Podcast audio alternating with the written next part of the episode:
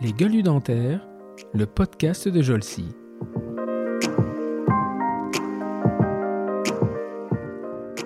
Ah pas possible. Il fallait que je trouve le, moyen de, résoudre des problèmes.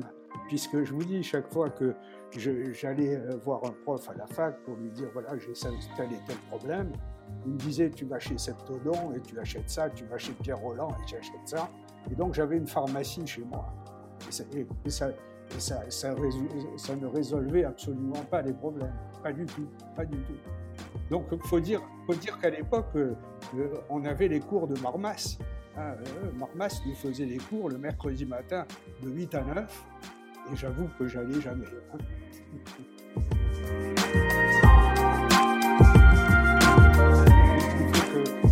vous sachiez que moi, je n'ai pas fait un, programme complet chez, chez Schindler. Hein parce que à la suite de, la traduction, il m'a dit je veux vous voir. Alors évidemment que quand il m'a dit je veux vous voir, il m'a dit venez me voir à Boston. Immédiatement, je suis allé le voir et j'ai eu une relation extraordinaire avec lui. Et, euh, et il m'a dit donc vous êtes toujours le bienvenu quand vous voulez. J'ai deux regrets. Le premier, c'est de ne pas avoir pu euh, faire un programme complet de spécialité aux États-Unis. Donc euh, à l'époque où je pouvais le faire, euh, matériellement ça n'était pas possible. Donc j'ai toujours eu ce, regret, mais finalement ça n'a pas, été un, pas été un handicap, au contraire, ça m'a formé. j'ai mis plus longtemps, mais de manière beaucoup plus, beaucoup plus effective et de manière beaucoup plus pratique. Bonjour et bienvenue sur ce troisième épisode des Gueules du Dentaire, le podcast de Jolcy. Cette semaine, je reçois quelqu'un qui a beaucoup compté pour moi, euh, puisqu'il est ce que l'on appelle dans le domaine du management un sponsor. Alors, sponsor, on imagine souvent euh, un apport financier, quelqu'un qui vous supporte euh, financièrement avec de l'argent pour aboutir à un projet. Mais en fait, dans le management, un sponsor, c'est quelqu'un qui a cru en vous et qui, euh, qui, qui, vous a éclairé à un moment donné et qui a fait que bah, vous avez changé quelque chose dans votre vie. Et ces sponsors sont souvent à l'origine d'un pivot. Et c'est ce qui a été le cas dans, le, dans, ma, dans ma situation. Alors, c'est un nom qui résonne dans le domaine de l'endodontie, qui résonne dans le domaine de, la chirurgie dentaire. Il n'est pas possible que vous ne connaissiez pas, à moins que vous ne soyez pas dentiste.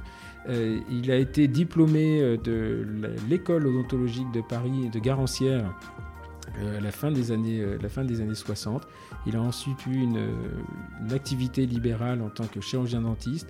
C'est passionné pour l'endodontie parce que justement il ne la comprenait pas et euh, il a ensuite eu une carrière euh, hospitalo-universitaire jusqu'à sa retraite et avant de partir euh, enseigner à Genève.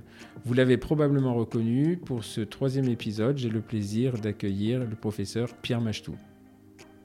Bonjour Pierre. Bonjour Stéphane. Eh ben, écoutez, merci infiniment d'être là avec nous. Alors, vous n'avez pas hésité longtemps, hein, pour être très franc, comme je vous ai invité. C'est un plaisir, Stéphane, vraiment. Et euh, on a fait beaucoup, beaucoup de choses ensemble et euh, je sais que je continue à, vous surprendre régulièrement et, l'invitation à ce podcast euh, n'a pas fini, elle faisait partie de, ces surprises. C'est juste. voilà, donc vous êtes à Lausanne, un petit peu encore très confiné, je crois. Oui, oui très confiné, comme en France, hein, avec les frontières fermées, le, test nécessaire 72 heures avant si on veut rentrer en France. bon, mais toujours euh, pas de masque obligatoire euh, dans la rue. Hein.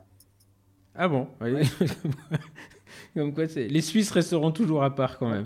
Alors, euh, le fait que vous soyez en Suisse aujourd'hui, c'est assez intéressant parce que je crois que même il y, a, un ancien de vos collègues qui est pas loin du tout, qui est de l'autre côté du, lac, Pierre Carpentier, enfin, ou alors il y était pendant un moment. Voilà. Non, non, il y a toujours et on se voit régulièrement. Oui. ok. Et, euh, et donc aujourd'hui, Pierre, on va. Euh, donc moi, je connais une grande partie de, votre vie, pas tout, euh, mais ce que j'ai, ce l'occasion d'approcher. Et, et, et l'idée de ce podcast, c'est vraiment de, de montrer aux enfin, ceux qui nous écoutent, de leur expliquer un petit peu comment vous, êtes, en êtes arrivé à devenir euh, Pierre Machetou, euh, non pas la personnalité de Pierre Machetou, parce que ça vous êtes né avec, mais comment on devient un Pierre Machetou euh, de l'endodontie en France. Et moi, je sais comment je me suis formé, on y viendra un petit, peu, un petit peu plus tard dans ce podcast, je sais comment vous m'avez formé, et ça surprend tout le monde quand je, quand je l'explique. Et ce qui est surprenant, c'est que finalement, on va voir que au départ, vous n'étiez pas forcément prédestiné, prédestiné à ça. Alors Pierre, pour oh, commencer, je vais vous laisser vous, vous présenter et puis euh, nous expliquer. 10 secondes. Euh. Ah, mais ça va, ça va revenir. Voilà, c'est peut-être des petits bugs. Euh, mais c'est pas pas forcément grave. donc ce que je voudrais c'est que vous nous expliquiez Pierre comment du petit Pierre élève à Alger vous arrivez dentiste à Garancière quelques années après. Bien, je suis né à Alger, donc comme vous le dites Stéphane, à une époque où l'Algérie était encore française.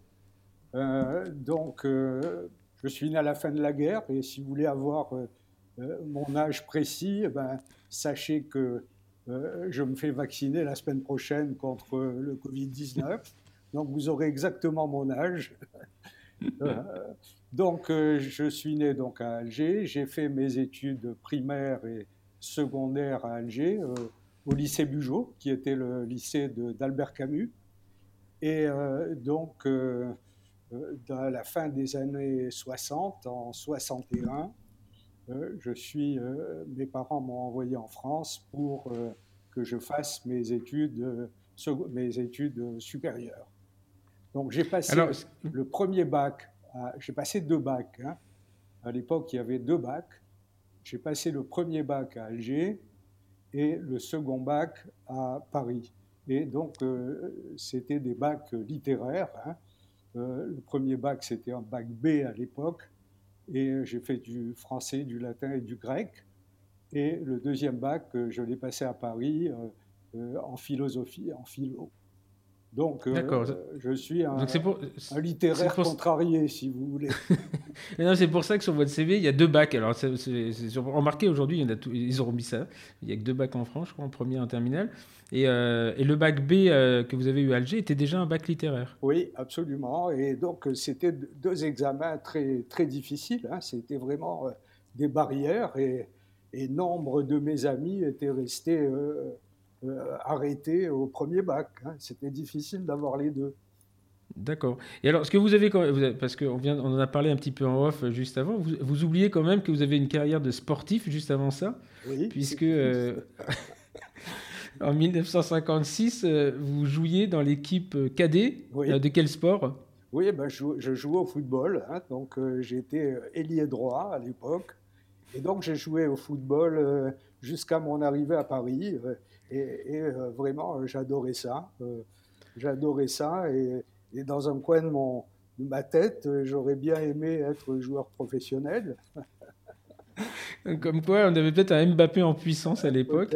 Mais ah, j'avoue que vous connaissant, vous n'êtes pas quand même un, très grand sportif maintenant, mais ça m'a fait sourire quand j'ai lu, quand j'ai lu ça. Et vous faisiez de la nage libre. C'est quoi de la nage libre? Oui, donc Bon, euh, en Algérie, on avait, euh, on avait la mer, hein, Méditerranée, et donc on nageait beaucoup.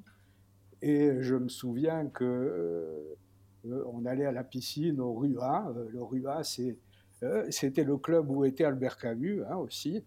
Et mhm. donc je nageais et il y avait un prof de, de gym qui m'avait vu nager et qui m'avait dit il faut absolument faire de la natation. Et, et donc, euh, euh, avec moi, il y avait un nageur qui était devenu euh, recordman du monde, qui s'appelait Curtier, dans le relais 4 x 100 mètres, et qui nageait à l'époque avec Alain Gaudvalès, qui était d'Oran. D'accord. Vous m'excusez, c'est pas des noms qui marquent. Nous, moi, je suis plus. les, gens de ma génération s'en rappelleront. Non, pourtant, on a un Rouennais, là, son nom m'échappe, s'appelait Stéphane d'ailleurs, un très très grand qui était euh, champion. Stéphane Caron, voilà. Oui, bien euh, Stéphane Caron qui, était, qui est Rouennais, hein, qui, qui s'entraînait à côté de moi, je me souviens quand je nageais. Et je le voyais passer à une vitesse presque, il me faisait des vagues. Et euh, je me demandais comment c'était physiquement, physiquement possible. Et donc voilà, cette carrière sportive a été avortée quand vous êtes arrivé à, à Paris. Mais vous vous intéressez toujours au sport aujourd'hui Je suis toujours un fidèle lecteur de l'équipe. Je suis abonné à l'équipe et je reçois l'équipe tous les matins sur mon computer. D'accord. Alors, ça, je l'ai découvert. Alors, je me souviens que vous vous intéressiez au foot. Euh, je, le savais, mais alors euh, je ne savais pas que vous étiez euh, vous intéressiez au sport à ce point-là. Moi, j'aurais pris, j'aurais appris ça de, de cet entretien. J'aime la ah boxe parce que hein?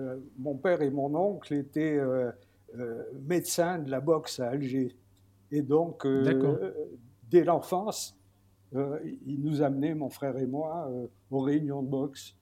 Et donc, on a assisté au début d'Alphonse Alimi, qui a été champion mhm. du monde. D'accord, mais je crois que votre père était, votre, père, était, dentiste. oui. Mon père était dentiste, mais son frère était médecin. Ah bon, donc il allait réparer les dents au bord du ring. Et donc, mon père avait fait le protège-dents d'Alphonse Alimi. D'accord. Ok. Alors c'est intéressant parce que donc euh, euh, euh, bon ce petit aparté mais qui qui, qui voilà moi je trouve vraiment vraiment marrant et mais, intéressant et donc 1961 vous retrouvez donc vos parents vous vous accompagnent en France ou vous êtes tout seul à venir en France pour la terminale? Bien d'abord seul et ensuite avec mes parents qui m'ont rejoint rapidement quoi. D'accord. J'étais programmé pour euh, revenir en Algérie, mais en fait, pas du tout, quoi. D'accord. Et quels étaient, euh, alors, quels étaient vos, vos, souhaits ou vos ambitions à l'époque de venir faire un an en France si, pour repartir en Algérie euh, Venir faire votre bac de philosophie, il y avait une... Oui, mon, mon père avait été diplômé de dentiste de, de Paris. Il avait fait ses études à Paris. Et donc, il tenait absolument à ce que je fasse euh, euh, mes études supérieures à Paris. Donc euh, c'est la raison pour laquelle, bon, le fait qu'on soit venu à Paris, ça a facilité les choses après. Hein. D'accord. Et donc, 1900, vous passez votre bac, là vous allez, alors vous passez ce qu'on appelait à l'époque le PCB, qui est devenu le PCEM1 ensuite, et donc à Jussieu. Paris 17 à l'époque, d'Hydro, et maintenant euh, qui vient de fusionner il y a quelques mois avec Paris 5 pour donner Paris Santé. Et vous intégrez l'école odontologique de Paris de Garancière. Absolument. ça, ça fait, ça fait sourire parce qu'on vous dit, mais c'est la fac, mais à l'époque, non, c'est vraiment une école. Une école. C'était une école privée, mais euh, je dois vous raconter euh, comment je suis rentré à Nanterre par hasard. Parce que après mon bac, euh, je n'avais pas du tout l'intention d'être dentiste. Et euh, donc. et vous vouliez faire quoi d'ailleurs? Ça, c'est J'étais passionné d'histoire et d'histoire ancienne, d'histoire de, euh, de, la mythologie grecque de, et de, de l'histoire en général. Et donc, je voulais être prof d'histoire. D'accord? Mmh Ce qui mmh fait que quand j'ai passé mon deuxième bac, bon, j'avoue que j'ai fait la fête pendant un bon mois après, et que quand j'ai voulu m'inscrire en fac de lettres, il n'y avait plus de place. Donc, euh, donc à ce moment-là, j'ai dit, bon, c'était en juillet, euh, j'ai dit, bon, je vais prendre des vacances et puis je verrai euh, à la rentrée. Et donc, à la rentrée, il n'y avait absolument plus de place, nulle part. Et un jour, mon père me dit, je t'ai inscrit à Dentaire. Donc, vous imaginez un peu le, la, la, surprise. Et donc, je me souviens de lui avoir répondu Eh bien, tu feras la rentrée, c'est toi qui feras la rentrée et pas moi. Et donc, euh, finalement, euh, en octobre, ne sachant pas quoi faire, j'ai dit Bon, je suis inscrit ici, bon, je vais, je vais y aller. je vais y aller. J'avais informé mon père que je ne ferai qu'une année que pour lui faire plaisir et que je changerai l'année suivante. Donc, euh, vous imaginez que, comment sortant de philo, euh, euh, totalement nul en maths et en physique, je me suis retrouvé au, PCB. Donc, hmm. bon, comme je n'aime pas faire les choses à, moitié, j'ai essayé de travailler, donc j'ai travaillé beaucoup. je prenais des cours de physique, des cours de maths, et en chimie, je me souviens d'avoir appris des centaines de formules visuellement pour pouvoir les, les recracher au moment de l'examen. Et en fait, euh, j'ai eu le PCB d'emblée, alors qu'il y avait très peu de gens qui l'avaient euh, d'emblée. Euh, mhm. Donc, je me souviens que j'ai eu 19 en chimie, alors que je ne savais pas écrire une formule. Mhm. Et, Vous saviez la dessiner, c'est déjà pas mal. voilà.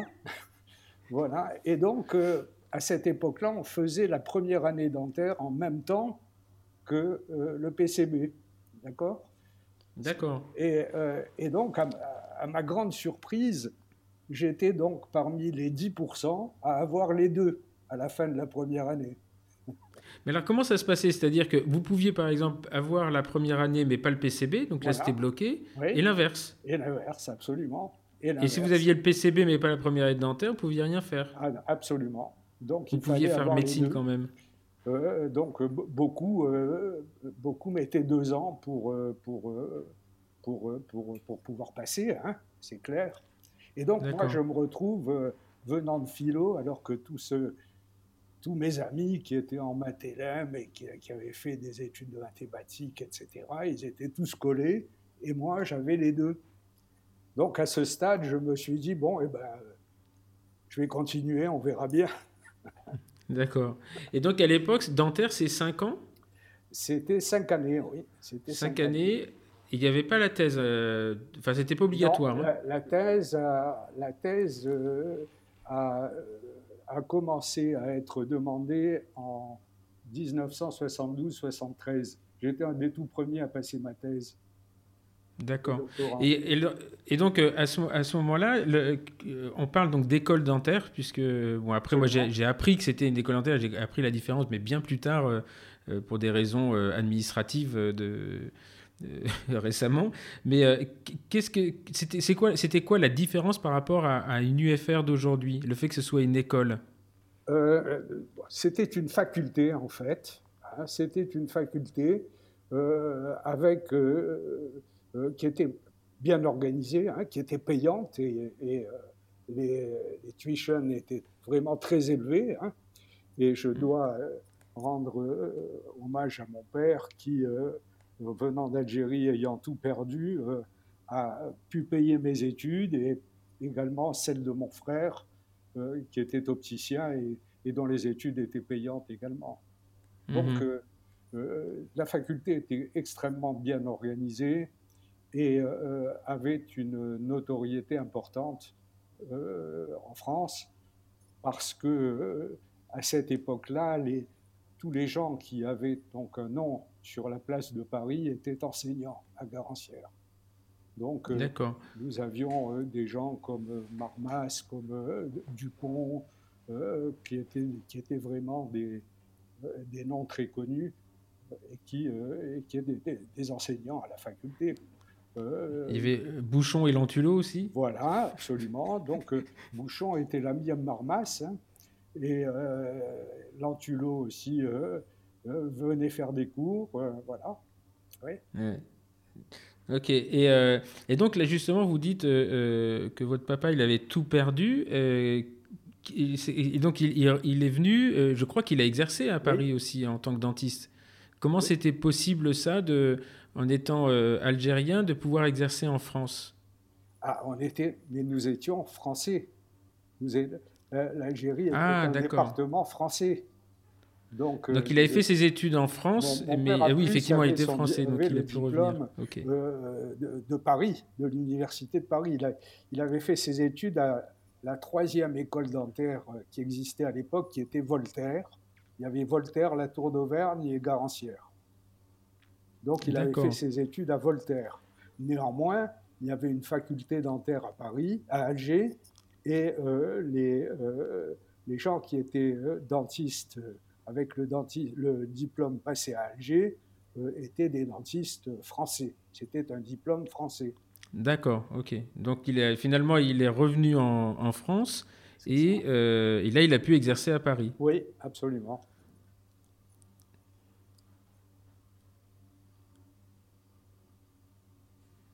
Vous êtes là, Stéphane, toujours? Oui, oui, je suis bon. C'est bon. Je ne sais pas pourquoi ça, coupe un petit peu, mais je sais pas, grave. Et donc, euh, euh, quand vous étiez étudiant, il était déjà installé à Paris ou il est arrivé après? Ah non, non, il était installé à Paris, bien sûr. Il était déjà installé. Toute la période de mes études, mon père était à Paris, hein, bien sûr. D'accord. Ok. Et donc, vous, euh, bon, vous êtes à ce moment-là, vous êtes pion au lycée technique d'Aubervilliers, je vois sur votre. Parce que, bon, je dois vous dire que je suis complètement passé au travers de mes études. Ah bon? Donc, comme euh, j'avais un intérêt moyen pour ce que je faisais, euh, donc je passais beaucoup mon temps euh, à la Romerie Martiniquaise, qui était un café à Saint-Germain-des-Prés, avec pas mal d'amis. Et néanmoins, malgré tout, je suis quand même passé chaque année. Et donc, j'ai quand même obtenu le diplôme de l'école odontologique de Paris qui était distribué aux, étudiants qui, n'avaient, euh, qui avaient toujours passé euh, d'une année sur l'autre euh, au mois de juin. D'accord, ce qu'on appelle les lauréats. En fait. Vous étiez un vrai lauréat de, de l'école. C'était sanctionné par un diplôme qui, s'appelle, qui s'appelait le DEOP, diplôme de l'école odontologie de Paris, qui venait en complément du DFMP, diplôme de la faculté de médecine de Paris. Voilà. Déjà, vous avez fin 60. Hein. les, temps, ont changé. Euh, donc, euh, fin 67, donc vous êtes diplômé, hein, de, si je calcule un petit peu. Donc, fin 67, vous avez diplôme de chirurgie dentaire.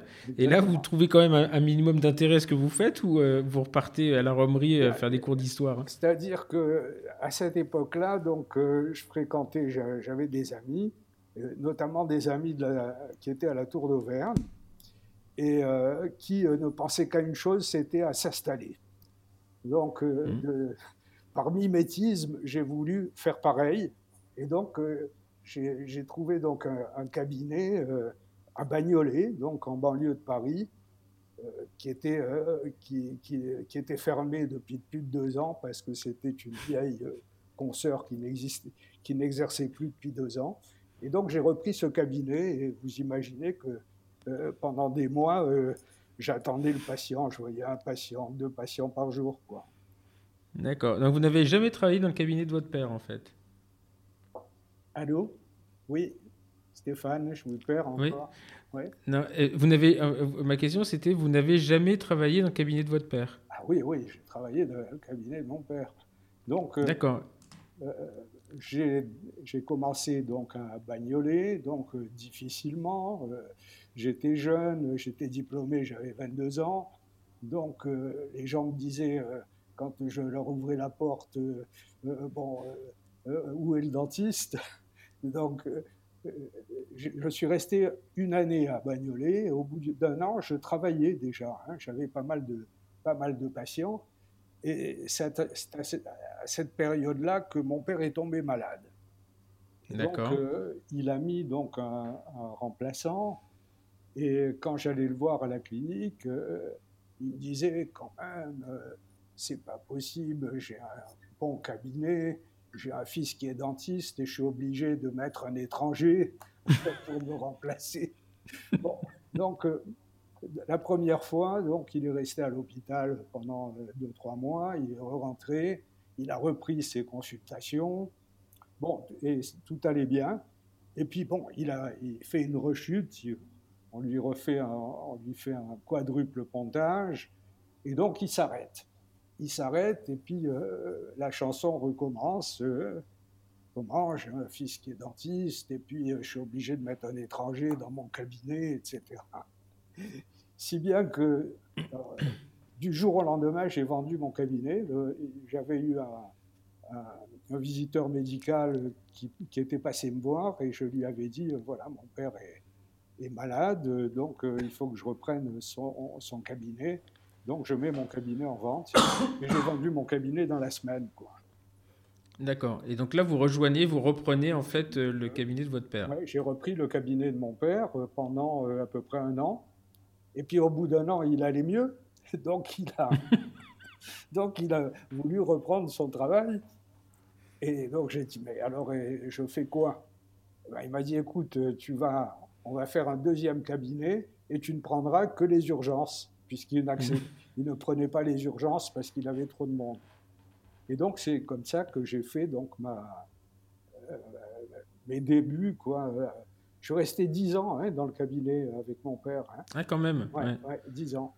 10 ans. Et alors, euh, donc, à ce moment-là, est-ce que vous avez un, déjà un premier intérêt pour euh, l'endodontie ou, ah ou pas du tout Oui, quand même. Ah oui, oui j'avais un grand intérêt pour l'endo parce que, figurez-vous que dans mon cabinet à Bagnolet, euh, ça se passait pas trop mal, sauf en endo.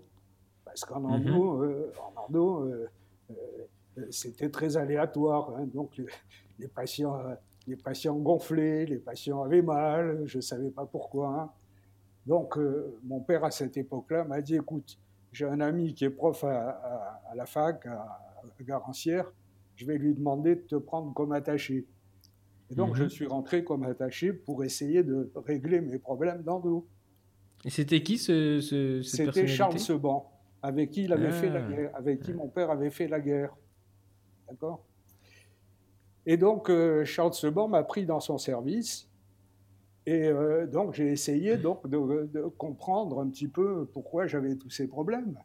Mais mmh. euh, malheureusement, les réponses, c'était achète ci, achète ça, mais ci, mais ça. Et donc, évidemment, rien, rien ne s'arrangeait. Parce que ce qu'il faut, ce qu'il faut dire quand même, à, cette époque-là, on est des, euh, début des années 70, on est dans une période où enfin, l'endodontie, euh, c'est quand même quelque chose qui est, qui est, qui est peu, euh, peu appréhendé encore, il y a peu d'instruments. C'est très médicamenteux. Complètement médicamenteux. Beaucoup de, de, voilà et, et avec des choses assez caustiques. Hein. C'est-à-dire ah qu'aujourd'hui, quand on voit ce qu'on a mis dedans, les... Euh, ça a duré longtemps, hein, parce que moi, ah, j'ai mis, euh, j'étais formé à la crésatine, au pulpi, euh, pulpéril, et, etc. Et donc là, on est dans les années, oui, début des années 70, et donc, vous n'avez pas trouvé la solution à votre problème. Et je peux comprendre un peu, hein, c'est tant qu'on n'a pas la solution, on la cherche. Et comment Ce, qu'on m'a appris dans mes études en endodontie, c'était de passer la lime de Kerr, la broche de Kerr numéro 1, numéro 2, numéro 3, sans mhm. radiographie, hein, sans digue, parce que la digue, il fallait la mettre avec les poids euh, de la dernière molaire euh, gauche jusqu'à la dernière molaire droite. Donc personne ne la mettait. Et les profs étaient incapables de mettre la digue, d'ailleurs. Et donc il fallait passer les trois broches de Kerr. Et quand on avait pu passer les trois broches de Kerr, on prenait un lentuo avec de la pâte de robin et on mmh. obturait avec la pâte de robin. Trioxyméthylène, eugénol, euh, eugénol euh, oxyde de zinc, trioxyméthylène. Vous imaginez, euh, en cas de dépassement, ce qui se passait. C'est-à-dire que l'eugénol et l'oxyde de zinc, ça va aller, le trioxyméthylène, je, oui, euh, après, mais, mon, cursus de biologie, c'est pas peut-être que j'aurais mis plus dans les, dans les canaux. Mais en fait, on en rigole. Non, mais on en rigole maintenant. Mais à l'époque, c'est. Euh, euh est-ce que l'hypochlorite, est-ce que Osby a déjà fait ses travaux sur l'hypochlorite, etc., ou il n'y a rien de publié encore? tout, Mais rien du tout, rien du tout. À l'époque, on n'irriguait pas. Et je me souviens que quand j'ai commencé à faire ma thèse, j'avais fait donc un sondage parmi les praticiens donc il y avait la moitié des praticiens qui ne savaient même pas ce que c'était qu'irriguer, et ceux qui irriguaient, euh, ils prenaient une pipette et ils mettaient deux gouttes de deux gouttes d'hypochlorite dans la chambre, d'accord, avec la pipette, mmh. seulement quand les dents étaient infectées. Mais déjà, donc ça veut dire que déjà à ce moment-là, on, on comprenait euh, bon, Miller, c'est un petit peu plus tôt, mais on est déjà dans la notion de désinfection, mais on ne sait pas comment faire. Alors, ça nous paraît hallucinant maintenant, mais euh, dans les années 70, euh, enfin, pour mettre, pour avoir lu le Marmas un petit peu dans tous les bah, sens et, surtout être, vous dire, Stéphane, et, surtout être retourné dans les, les éditions du Cosmos parce que ça, c'est un truc, c'est un truc de dingue. Et et c'est de se dire qu'au moment où je suis né, on ne savait même pas que l'hypochlorite allait désinfecter les canaux. Quoi. Donc, euh, aujourd'hui, euh, aujourd'hui on, on, en est à se demander s'il faut mettre du laser ou pas, mais euh, c'est en fait, c'est tout jeune. Enfin, je suis plus très jeune, mais c'est incroyable. Et donc, face à ça, comment en fait vous, vous pivotez à un moment de se dire c'est pas possible, ah il faut, il faut que, que, je fasse quelque chose Je trouve que le, le moyen de, de résoudre les problèmes puisque je vous dis, chaque fois que j'allais voir un prof à la fac pour lui dire voilà, j'ai tel et tel problème. Il me disait tu vas chez Septodon et tu achètes ça, tu vas chez Pierre Roland et tu achètes ça. Et donc j'avais une pharmacie chez moi. Et ça, et ça, ça, ça, ne résolvait absolument pas les problèmes. Pas du tout. Pas du tout. Donc il faut, dire, dire qu'à l'époque, euh, on avait les cours de Marmas. Hein, euh, Marmas nous faisait les cours le mercredi matin de 8 à 9. Et j'avoue que j'allais jamais. Hein. oui, mais, ceci dit, enfin, euh, quand on lit son bouquin, c'est incroyable parce qu'aujourd'hui, il y, a des choses que je, pense à la pulpotomie, bien évidemment, et, tout était écrit euh, en 72, et qu'aujourd'hui, on ne sait pas faire mieux à part changer le matériau.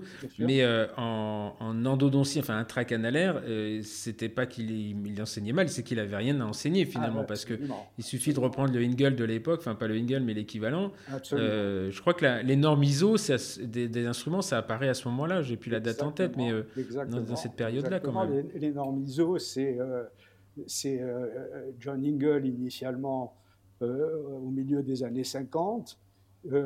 et son, ça a été, c'est passé vraiment dans, dans, la pratique au début des, des années 70, quand MyFair, qui a été la première compagnie à, adopter les normes ISO, puisque toutes les autres compagnies étaient contre, euh, c'est comme ça que MyFair est devenue la, la, société numéro un en endo, grâce à la norme ISO. D'accord. Ok. Alors, on reviendra un tout petit peu après. C'est MyFair euh, qui, faisait les, qui, faisait les, qui a fait les machines de test pour l'ISO. D'accord. Alors, on reviendra un tout petit peu après l'implication de MyFair, parce que ça, c'est, ça va faire partie, une grosse partie du truc.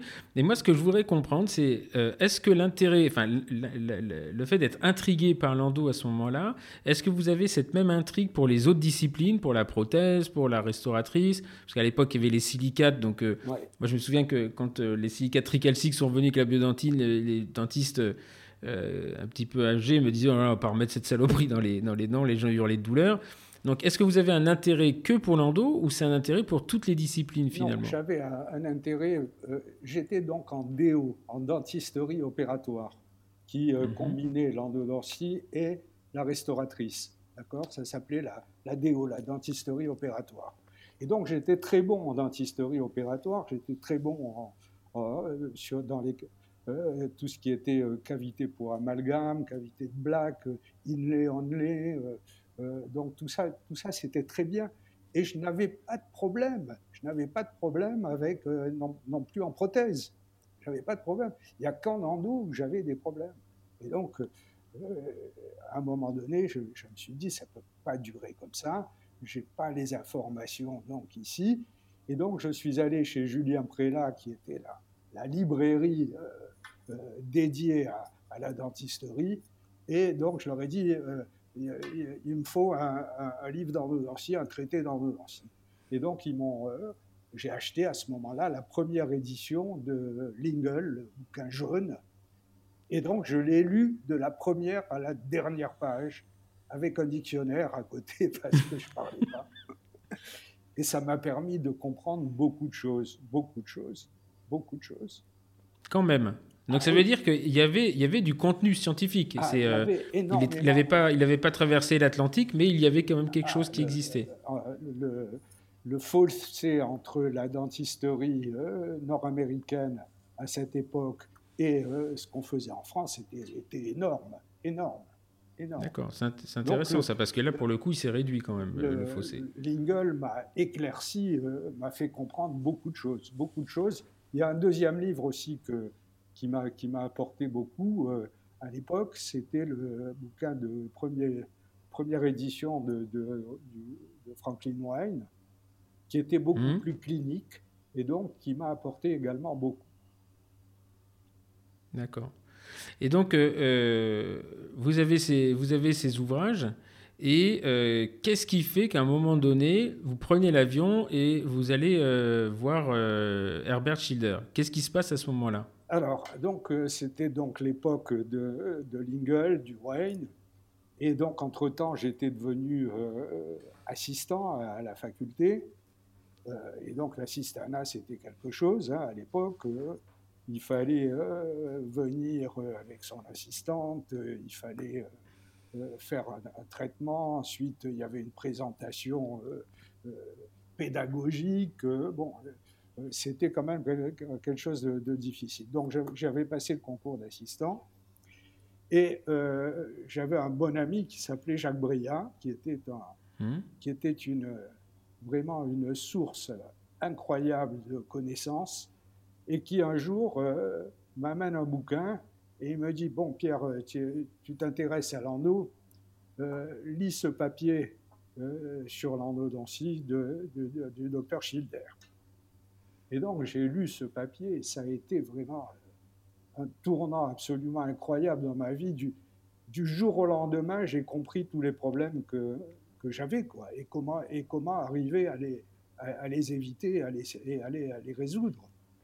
D'accord. Euh, et donc, ce, cet article, bien évidemment, il est en langue anglaise à ce moment-là. Oui, oui, oui. Et là, je vous amène, je vous amène vers la suite, parce que l'histoire, je la, je, la, je la, connais. et donc, quelle est votre intention à ce moment-là euh, de, de, pour, pour, pour, enfin, Enfin, votre intention, je la connais, c'est de le traduire en français et, de le publier en France. Voilà. Est-ce que vous pouvez nous raconter ce, cette période-là? Parce que ah, c'est tellement typique de la, du protectionnisme professionnel français que c'était. terrible.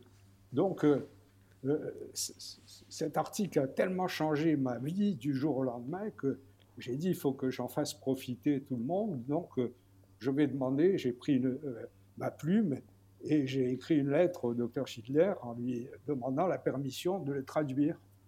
Donc, il m'a répondu par retour du courrier quasiment il était très heureux qu'en France, qui considérait comme un pays sous-développé, quelqu'un s'intéresse à, s'intéresse à, l'endodontie telle que euh, telle qu'il la voyait aux États-Unis. Et aux États-Unis, mmh. il était déjà très en avance sur les autres. Donc, il m'a dit, c'est avec un, avec un grand plaisir que je vous euh, donne l'autorisation de le traduire. Donc, euh, je l'ai traduit. J'ai pris donc un prof avec moi qui l'a traduit. Euh, euh, donc euh, tout était bien. Donc je, je lui ai envoyé la traduction. Donc il a lu, décortiqué parce qu'il comprenait très bien le français. Et mhm. un jour, il m'a appelé pour me dire Je suis très content de la traduction, mais il y a une erreur. Ah, J'ai dit Je suis désolé, docteur Schindler, c'est parce que je c'est pas ma langue maternelle. Alors il m'a dit non, non, non, c'est pas de votre faute, parce que euh, dans le, c'est une faute de l'éditeur, parce que dans le texte, à un moment donné, il y avait écrit in the bed of the canal, dans le lit. Moi, j'avais traduit dans le lit du canal. Mmh. en fait, il m'a dit I never wrote bed, I wrote body.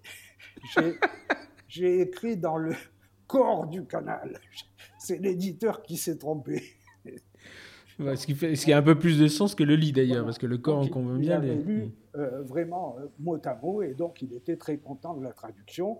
Et il m'a dit donc maintenant, vous, je vous donne l'autorisation de la publier. Et c'est là que les problèmes ont commencé, puisque je suis euh, allé proposer la traduction aux actualités stomatologiques de de Paris, qui était vraiment la revue à l'époque. Et mmh. donc, euh, euh, quelques temps après, on, me dit non, impossible d'accepter. C'est trop long, c'est mal écrit, on connaît tout ça. Euh, on connaît tout ça. Donc tout ça est évident. les Américains croient nous apprendre, mais pendant qu'ils extrayaient les dents, nous, on les, on les, on les maintenait ils ont édenté des gens, ils n'ont rien à nous apprendre, etc. etc. Donc euh, j'ai demandé, j'étais tellement ennuyé que j'ai demandé à aller voir les, les, gens du comité scientifique qui s'occupaient de l'endo. Hmm. Donc le patron de, de, de, de l'endo euh, aux AOS, c'était André Marmas. Donc euh, André Marmas ne voulait pas me recevoir, donc j'ai vu Fernand Bouchon, j'ai vu François Maestroni, j'ai vu euh, Santoro. Et donc les trois m'ont dit, vous comprenez, euh, c'est vrai, c'est un article qui est quand même très intéressant, qui est très innovant, etc. Mais André ne veut pas en entendre parler. donc euh, j'ai insisté, j'ai dit essayez de faire quelque chose, etc. Si bien que à, un moment donné, euh, j'étais dans mon cabinet en train de travailler et je faisais de l'endodontie déjà. Et donc j'avais dit à mon assistante, euh, surtout ne me dérangez pas quand je suis en train de faire un traitement d'endo. Et donc je finis un traitement d'endo et elle me dit, euh, vous avez eu un coup de téléphone, il y a un nommé Marmas qui, vous qui, qui, voulait vous parler, j'y ai dit que vous étiez occupé.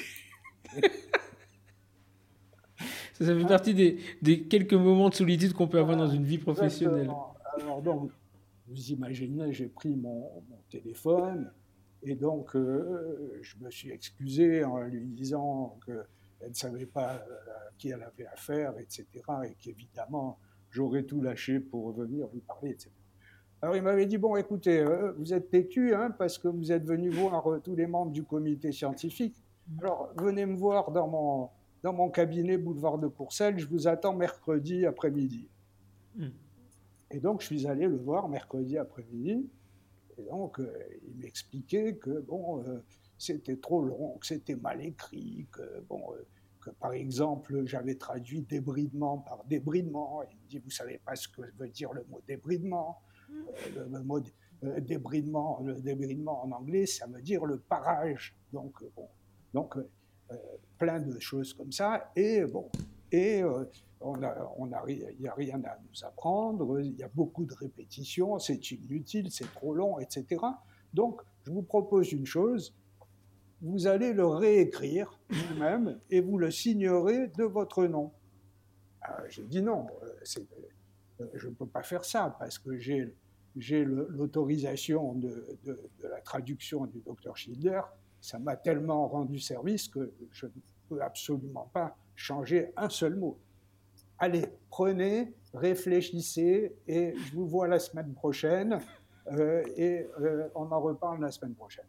Et donc pendant trois ans, je suis allé tous les mercredis donc chez Marmas. Mmh. Et donc on discutait de tout sauf du papier. Sauf du papier. Et donc, euh, quand je, lui parlais de quelque chose, il me disait, mais vous êtes bon, vous. Il allait dans sa bibliothèque et il me sortait un Dental Cosmos. Vous voyez, 1898, voilà ce que vous me disiez, tout était écrit déjà. On n'a rien inventé, et les Américains encore moins que nous. Donc, euh, si bien au bout de trois ans, je me rappelle, c'était en 79, moi j'étais déjà allé à Boston. Hein, et mhm. euh, en 79, il me dit euh, Pierre, hein, je vous aime bien, mais vous êtes têtu, donc j'ai quelque chose pour vous. Alors, il va dans son bureau et il revient et il me donne un manuscrit écrit de sa main et il me dit mhm. écoutez, vous êtes têtu, donc ce que vous n'avez pas voulu faire, je l'ai fait pour vous. Voilà, vous avez qu'à le signer et on le publie. Alors je lui ai dit mais Monsieur Marmas, vous vous rendez compte, euh, c'est un honneur que vous me faites, mais jamais je pourrais publier euh, quelque chose que je n'ai pas écrit. Jamais, surtout si c'est vous qui l'avez écrit. Prenez, prenez, prenez. Et donc, euh, j'ai pris, le, pris le papier, et puis quand, j'ai lu, je les ai, hein, j'ai, toujours mmh. ce, ce, papier, et quand j'ai lu, j'ai vu qu'il n'avait pas compris. Quoi. Et donc, j'étais vraiment, vraiment très, très ennuyé, très ennuyé. Et c'est à ce moment-là, donc, euh, je me souviens, j'étais aux Antilles avec la SOP pour les premières journées euh, des Antilles avec la SOP, quand on a appris là-bas le décès brutal de Marmas. D'accord. Et euh, donc, c'était en novembre, et en janvier, dans les AOS, dans les AOS est paru le, est paru le papier. D'accord. Donc euh, ça, c'était la première fois euh, finalement que, euh, que l'information non tronquée, enfin l'information vraiment de Schilder de A à Z, était publiée en, en langue française. Et donc c'est 80, on va dire à peu près oui, 79-80, et le papier, est, là on parle du papier de 74 ou celui de 67 Non, non vous aviez traduit? Le papier de 74 a jamais pu être publié parce qu'il ne voulait pas, Marmas ne voulait pas. Donc, euh, euh, à la fin des années 79, euh, ne sachant plus comment faire, j'ai pris mon téléphone et, j'ai appelé le docteur Schilder en lui disant Docteur Schilder, je ne sais pas comment vous le dire, mais je suis tellement désolé. En France, on ne veut pas publier votre, le papier. Il m'a dit, quoi? On ne veut pas publier mon papier en France? Vous serez publié le mois prochain dans le journal dentaire du Québec.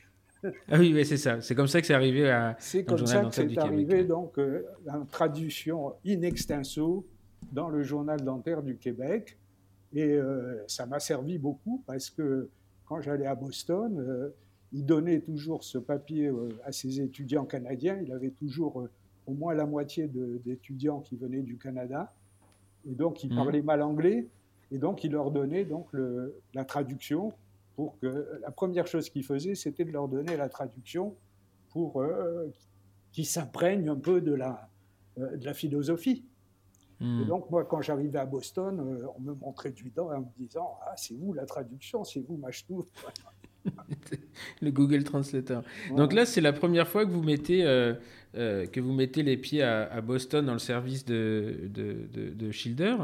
Euh, vous, avez, vous, êtes, vous êtes encore assistant à ce moment-là Oui. Parce que je, en, 80, en 80, vous passez votre, votre DERSO, enfin le docteur, le, votre, premier, votre deuxième doctorat, en fait, qui est maintenant la, la, thèse. Absolument. Donc, auparavant, quand et, même.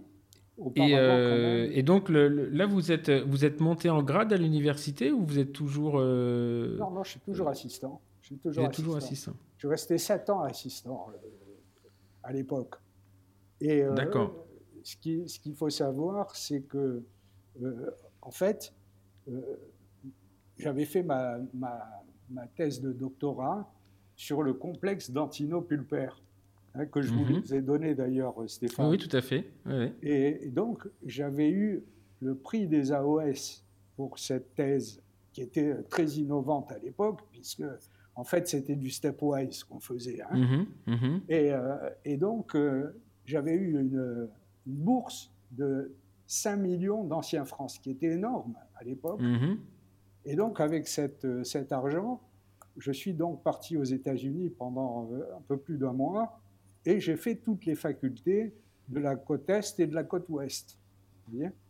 Et donc, le mon problème, c'est que j'étais à Tufts sur la, à Boston. Et mon mhm. rêve, c'était d'aller à, c'était d'aller à, parce que j'avais pas encore traduit à l'époque le, bouquin. Mhm. C'était d'aller mhm. à Biou pour rencontrer Schilder. on ne pouvait pas rentrer comme ça à Biou. Donc, j'avais pas de recommandation du tout. Et donc, c'était resté une frustration terrible que d'être à Boston et de ne pas pouvoir aller à Biou. Néanmoins, j'ai fait quand même toutes les facultés, New York, euh, Philadelphie, euh, euh, la, Floride. Et, ensuite, je suis parti aux États-Unis, à USC, où je suis resté pas mal de temps. et donc, j'avais des contacts un peu à droite et à gauche, parce que j'étais alpha-oméga. Quand, quand je suis arrivé la première fois à Boston, euh, la première question qu'on me posait, c'était est-ce que vous êtes alpha-oméga Donc moi, je ne savais même pas ce qu'était alpha-oméga. Hmm. Et donc, ils étaient tous alpha-oméga. Alors donc, euh, après, je disais oui, je suis alpha-oméga. Et donc, on me disait, bon, si vous allez à Philadelphie, vous irez voir un tel de ma part. D'accord. Comme quoi, ça, vous déporte. Ok, donc euh, euh, là, c'était. Parce que la, thèse sur le complexe, le complexe pulpodentinaire, c'était votre thèse d'exercice, c'était celle de 73. Hmm, parce que. Euh, c'était la toute première thèse d'exercice, je crois que j'étais un des tout premiers à la passer. D'accord. Parce que tout à l'heure, quand je vous parlais de thèse, c'était de votre doctorat de, en sciences odontologiques en 80, donc ah là, qui était, qui était sur, sur l'irrigation. Donc pareil, là, vous avez bien, bien, bien galéré, je crois, pour trouver un, un laboratoire d'accueil à l'époque. Ça a été horrible, Stéphane, ça a été horrible parce que vous imaginez pas combien de, combien de repas, de déjeuners j'ai payé aux uns et aux autres pour essayer de rentrer dans un laboratoire. Je disais n'importe quoi, mais un laboratoire. Je suis prêt à travailler, à venir la nuit et tout, mais un laboratoire. non, parce que ce qu'il faut, ce qu'il faut quand même rappeler, nous aujourd'hui, c'est compliqué de rentrer dans un laboratoire, mais c'est pas pour les mêmes raisons. C'est euh, la recherche à l'époque. Euh, en dentaire, c'est quelque chose qui est quand même euh, très. Euh, c'est ah encore dans l'œuf, quoi. Hein, euh, complètement dans l'œuf, complètement Michel Goldberg n'a pas encore fait son œuvre à ce moment-là. Robert Veil, ils essaient de monter un truc. Enfin, c'est assez. pour avoir eu un peu, moi, l'historique de la recherche en odontologie, aujourd'hui, on se dit, oh, la recherche, la recherche, mais c'était une vraie, vraie galère. Et à l'époque, c'était c'était même un la, thèse, en fait, c'était une thèse de sciences odontologiques qui n'existe plus maintenant, parce que c'est une thèse de, les écoles doctorales de sciences odontologiques n'existent plus. Et donc, euh, euh, finalement, vous le trouvez comment votre laboratoire et où? Eh bien, euh, le problème, il est, il est, c'est par, par, par amitié. Michel Albou, qui était la, la, femme mmh. de Jean-Paul Albou, connaissait donc le gars qui était responsable de la microscopie à balayage euh, à, euh, à, Jussieu. Et donc, c'est elle qui m'a introduit là-bas. Et c'est là où j'ai pu faire euh, ma thèse. Quoi. Mais auparavant, j'avais trouvé un, j'avais trouvé un labo qui, qui m'avait accepté. J'étais ravi et en plus, ils étaient excités, comme tout, pour travailler. C'était le, le, labo de rhéologie. Oui, très bien. Et donc, euh, je leur avais proposé donc d'étudier donc le, euh, la rhéologie donc des, des solutions d'irrigation dans les canaux. Et donc, ça les mhm. intéressait parce que toutes les lois de hydrodynamique étaient, avaient été, faites dans des tubes à essai, dans des tubes mhm. euh, cylindriques. Et donc, il fallait réinventer un peu les lois pour des, conduits coniques. Vous voyez? Donc, j'avais fait la mise en forme d'une canine complètement. Ensuite, euh, j'avais injecté un silicone bleu à l'intérieur. J'avais mis j'avais mis l'aspiration chirurgicale à l'apex. Et donc, ensuite, j'avais dissous la, la, dans, la, de la, dentine, la dentine et j'avais l'empreinte du, du, canal mis en forme. Mhm. Euh, et donc, j'avais demandé à mon prothésiste de me couler en or le, canal. D'accord mhm, mhm. Ce qu'il avait fait, donc j'avais un très joli canal coulé, et donc j'avais été euh, voir le responsable du, labo qui m'avait dit oui, c'est très très intéressant. Alors ce qu'on va faire, on va modéliser ça à l'échelle 4, et puis on va euh, revoir toutes les lois de la dynamique des fluides dans ces conduits coniques. Mhm. J'étais ravi, quoi. Et donc, je suis allé deux fois dans le labo et donc, ils avaient commencé, ils avaient déjà modélisé le canal en plastique. Et quand je suis allé donc la, troisième fois, ils m'ont dit euh, Mon cher Pierre, euh, on est désolé, mais on est obligé d'arrêter. Euh, donc, on reprendra peut-être dans trois ou quatre ans. J'ai dit Mais qu'est-ce qui se passe? Pourquoi vous étiez intéressé Ils m'ont dit Oui, oui, on est toujours intéressé, mais on vient d'obtenir un contrat énorme avec la mairie de Paris pour étudier, la, la, rhéologie du flux des voitures sur le périphérique en construction. C'est pas la même échelle. Donc, euh, ça s'est arrêté.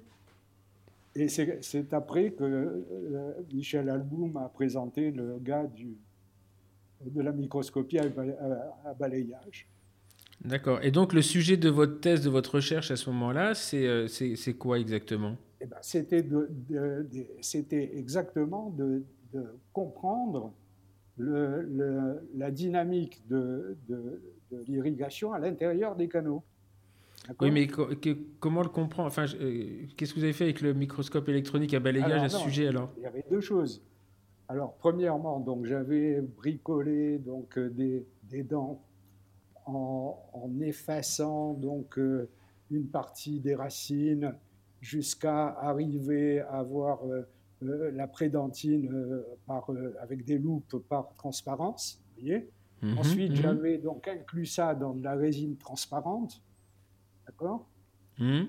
Et ensuite, avec une lime de Hedstrom, j'avais enlevé la, la dentine résiduelle, ce qui fait que j'avais la, vie, la visibilité du canal.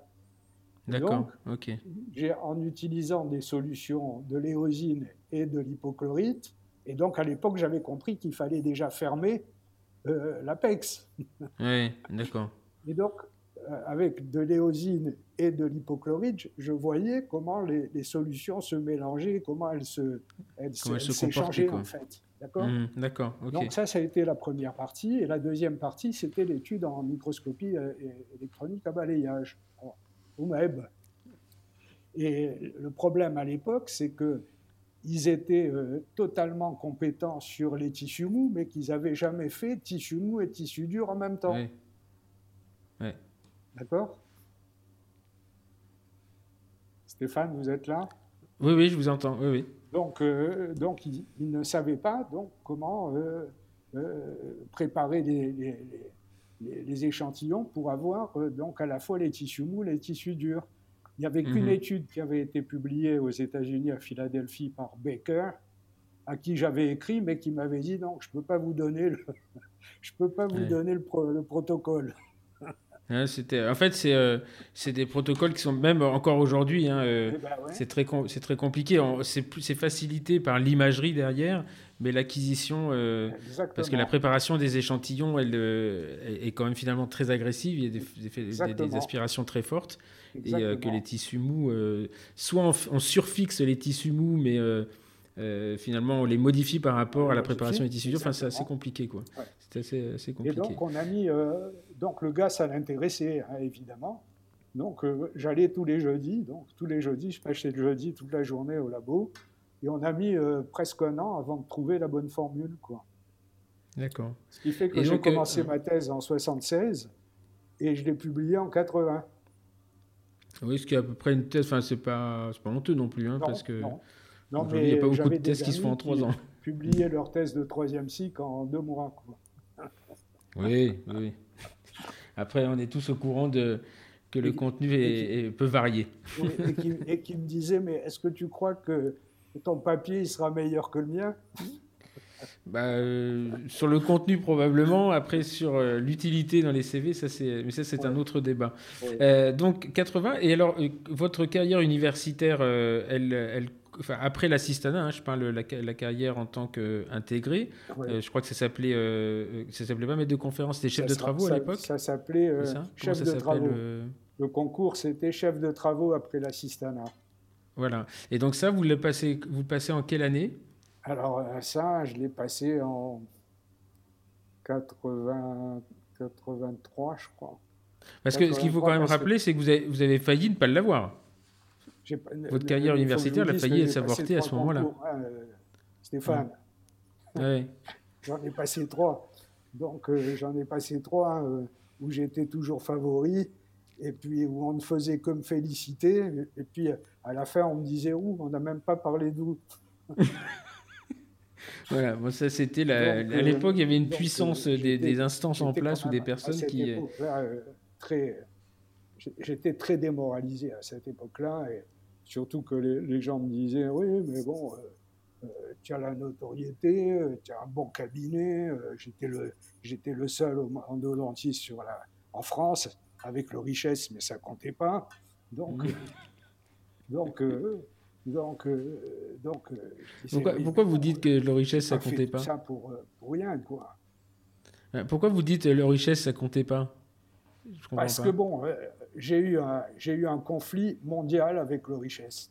Dans, chaque fois qu'on qu'on allait, lui et moi, dans le monde entier, hmm. les gens nous disaient alors où en est votre conflit avec le richesse, où en est votre conflit avec Machtou?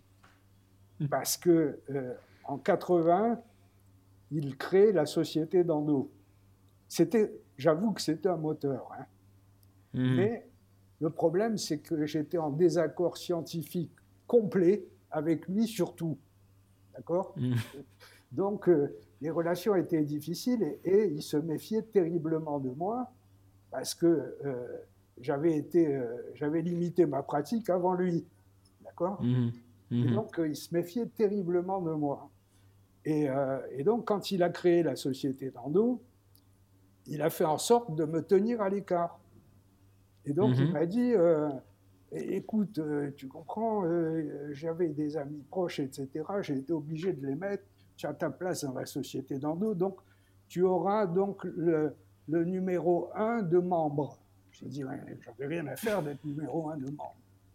Alors, il m'a dit bon, eh ben, tu seras donc, tu seras donc secrétaire général. Donc j'ai hmm. été secrétaire général pendant quelques années et son secrétariat était dans son cabinet, boulevard Haussmann. Mhm. Moi, j'avais rayé toute ma journée du mardi pour aller donc m'occuper du secrétariat. Et quand j'arrivais, euh, au, quand j'arrivais donc au secrétariat, tout mon courrier était ouvert, y compris celui qui m'était adressé personnellement. Mhm. Donc, euh, je n'étais pas content. Je lui disais, donc, tu n'as pas à ouvrir mon courrier. Si tu veux, je l'ouvrirai devant toi. Mais tu n'as pas à ouvrir mon courrier. Donc, et ça continuait, ça continuait, si bien qu'un jour, il a dit, bon, bon, moi je perds une journée de mon cabinet euh, pour rien, donc euh, tu ouvres tous les trucs, euh, donc tu n'as pas besoin de secrétaire général, donc je démissionne. Donc il, était très très content quand j'ai dit que je démissionnais, parce que je n'avais pas fini ma phrase, qui m'a dit, bon, tu seras, tu seras directeur scientifique. Donc, j'étais le directeur scientifique de la société d'Ando jusqu'à ma démission. C'était pas plus, c'était pas plus désagréable comme poste. Non, c'était pas plus euh, désagréable. Et donc euh, euh, là, vous intégrez donc la, fac après trois concours. Et, et jusqu'en 97 où là vous devenez professeur. Donc entre temps vous avez passé votre HDR en 97 et là vous intégrez donc, le temps plein, vous lâchez le cabinet. Parce qu'on on a obligation en tant que professeur d'université. Et vous passez le concours et vous l'avez. Donc là ça a été aussi un petit peu épique, hein, je crois, de mémoire. ça a été absolument terrible puisque j'avais tout le monde contre moi, quoi. Euh, sauf euh, le doyen de l'époque, qui était, euh, qui était, qui m'avait donc malgré tout positionné comme comme le candidat de la fac. Qui c'était d'ailleurs le doyen C'était Patrick Girard à l'époque. Patrick Girard, oui. C'est Marie-Laure qui lui a succédé qui après. Lui a succédé après, D'accord. Euh, donc, là, vous, euh, vous, donc vous lâchez le, enfin vous abandonnez votre cabinet parce qu'on vous laisse pas le choix finalement. Hein, ça et puis parce que je me suis posé la question de me dire, euh, comme tout le monde était contre moi, en fait, par défi, j'ai dit je me présente, d'accord? Mmh. Et, donc quand j'ai eu le, quand j'ai, je, suis passé envers et contre tous hein, dans, à ce concours. Euh, bon, j'ai pris la position hein, et j'ai laissé mon cabinet. Parce que dans le fond de moi-même, je me disais, bon, euh, euh, tout ce que j'ai eu jusqu'à présent, je l'ai eu grâce à mon cabinet. Donc, au niveau de l'enseignement, je n'ai pas, pas donné assez encore, bien que, bien que je m'étais investi énormément dans l'enseignement. Hmm. Donc oui, c'est ça. C'est-à-dire que euh, je me souviens un jour, vous m'aviez dit euh, euh, que vous aviez pris conscience à ce moment-là que vous étiez connu dans le monde entier et partout, sauf là où, à la fac, là où vous étiez. Absolument. Et que ça avait été une des raisons, un de vos leitmotivs en disant je il, me reste, il me reste ça à obtenir. Quoi. Exactement. Une reconnaissance locale. Et, le pire, c'est que bon, tous mes détracteurs à la fac, je les ai tous soignés. c'est souvent ça. Donc, quand ils avaient un problème, c'est moi, qui, moi qui venais voir, ce qui ne les empêchait pas de dire euh, dans les cours euh, attention, attention, avec la gutta chaude, euh, on fracture les racines. Hmm. Oui, parce qu'il y, a eu plusieurs époques. Hein. Là, on est en train de dérouler la partie universitaire, mais il y a eu l'arrivée aussi de la gutta chaude. moi, je me souviens, j'étais formé à Reims et c'était vraiment le, diable de faire de la gutta chaude. On, fracturait les racines, on, on, préparait la dent pour, euh, dans, un, dans un but de l'obturer et pas dans un but biologique. Enfin, euh, euh, c'était. il faut reconnaître qu'à cette époque-là, on ne savait pas faire autrement, mais que les préparations étaient quand même un, peu, un peu mutilantes. C'est-à-dire, on était obligé d'ouvrir beaucoup. Quoi. Les gens qui ne savaient pas, finalement, hmm.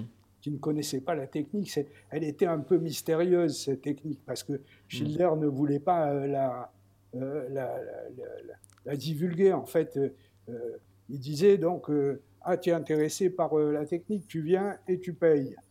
D'accord mmh. Donc, mmh. dans ces conditions, la technique est, restée un peu confidentiel. Quoi. Oui, c'était presque. Il, y a, il, faut, il faut quand même reconnaître que dans le, l'environnement euh, schilderien, enfin, on peut dire comme ça, c'était presque un comportement un petit peu sectaire. C'est-à-dire que euh, euh, c'est vu de, de, de l'extérieur. Il y avait, moi, je me souviens, mes premiers pas à l'AE, c'était en 1998. Il y avait vraiment les schilderiens et les autres. C'est-à-dire que et les gens qui avaient fait Biou, c'était, euh, moi je pense à Yves, Yana, je pense à euh, Anna Cohen, Anne Kinghofer, parce qu'ils ne sont pas tant que ça finalement. Il n'y a pas eu énormément de Français qui étaient là-bas. Il n'y en a pas eu tellement. C'est moi voilà. qui les ai envoyés hein, là-bas. Oui, oui, Et, et, ce qui est intéressant, c'est que c'est resté très, euh, euh très schilderien et, euh, et euh, on les reconnaît très très vite. Hein. Il y a, après, il y a eu Oliver Pontius, un Allemand, mhm. qui est parti, qui est parti là-bas et quand il en parle, lui, il est parti, il était, il avait 45 ans. Enfin, il a, voilà. Il y a Castellucci, quand on lui parle de Schilder, c'est vraiment ça lui fait comme un électrochoc. Donc c'est quand même assez intéressant de voir que, euh, bon, il y a les autres, hein, on peut parler de Tronstadt, pense que des Tronstadt, des Kim, etc., mais il n'y a pas cette même, euh, il y a pas cette même imprégnation, euh, c'est très bizarre quand même. C'était comme une secte, quoi. Mm. Il, disait donc c'est la Biou Family, c'est la famille. Vous ah oui, c'est, enfin, et d'ailleurs, il y a un truc qui est très intéressant. Alors après, c'est presque triste de le dire, mais le jour où il a pris sa retraite, Biou est mort. Exactement. Enfin, le programme d'Ando, je parle, hein, mais euh, il y a eu, euh, et pourtant, il y a eu des sacrés pointures qui ont repris, parce que Georges Wang, il a quand même bien, bien d'œuvre en recherche. C'était un schilderien, euh, un très, très bon ami d'Iviana, et il n'a pas tenu le truc. Quoi. C'était, c'est un peu prendre la succession de Patrick au poivre d'Arvoir aux 20h. Quoi, hein, Exactement.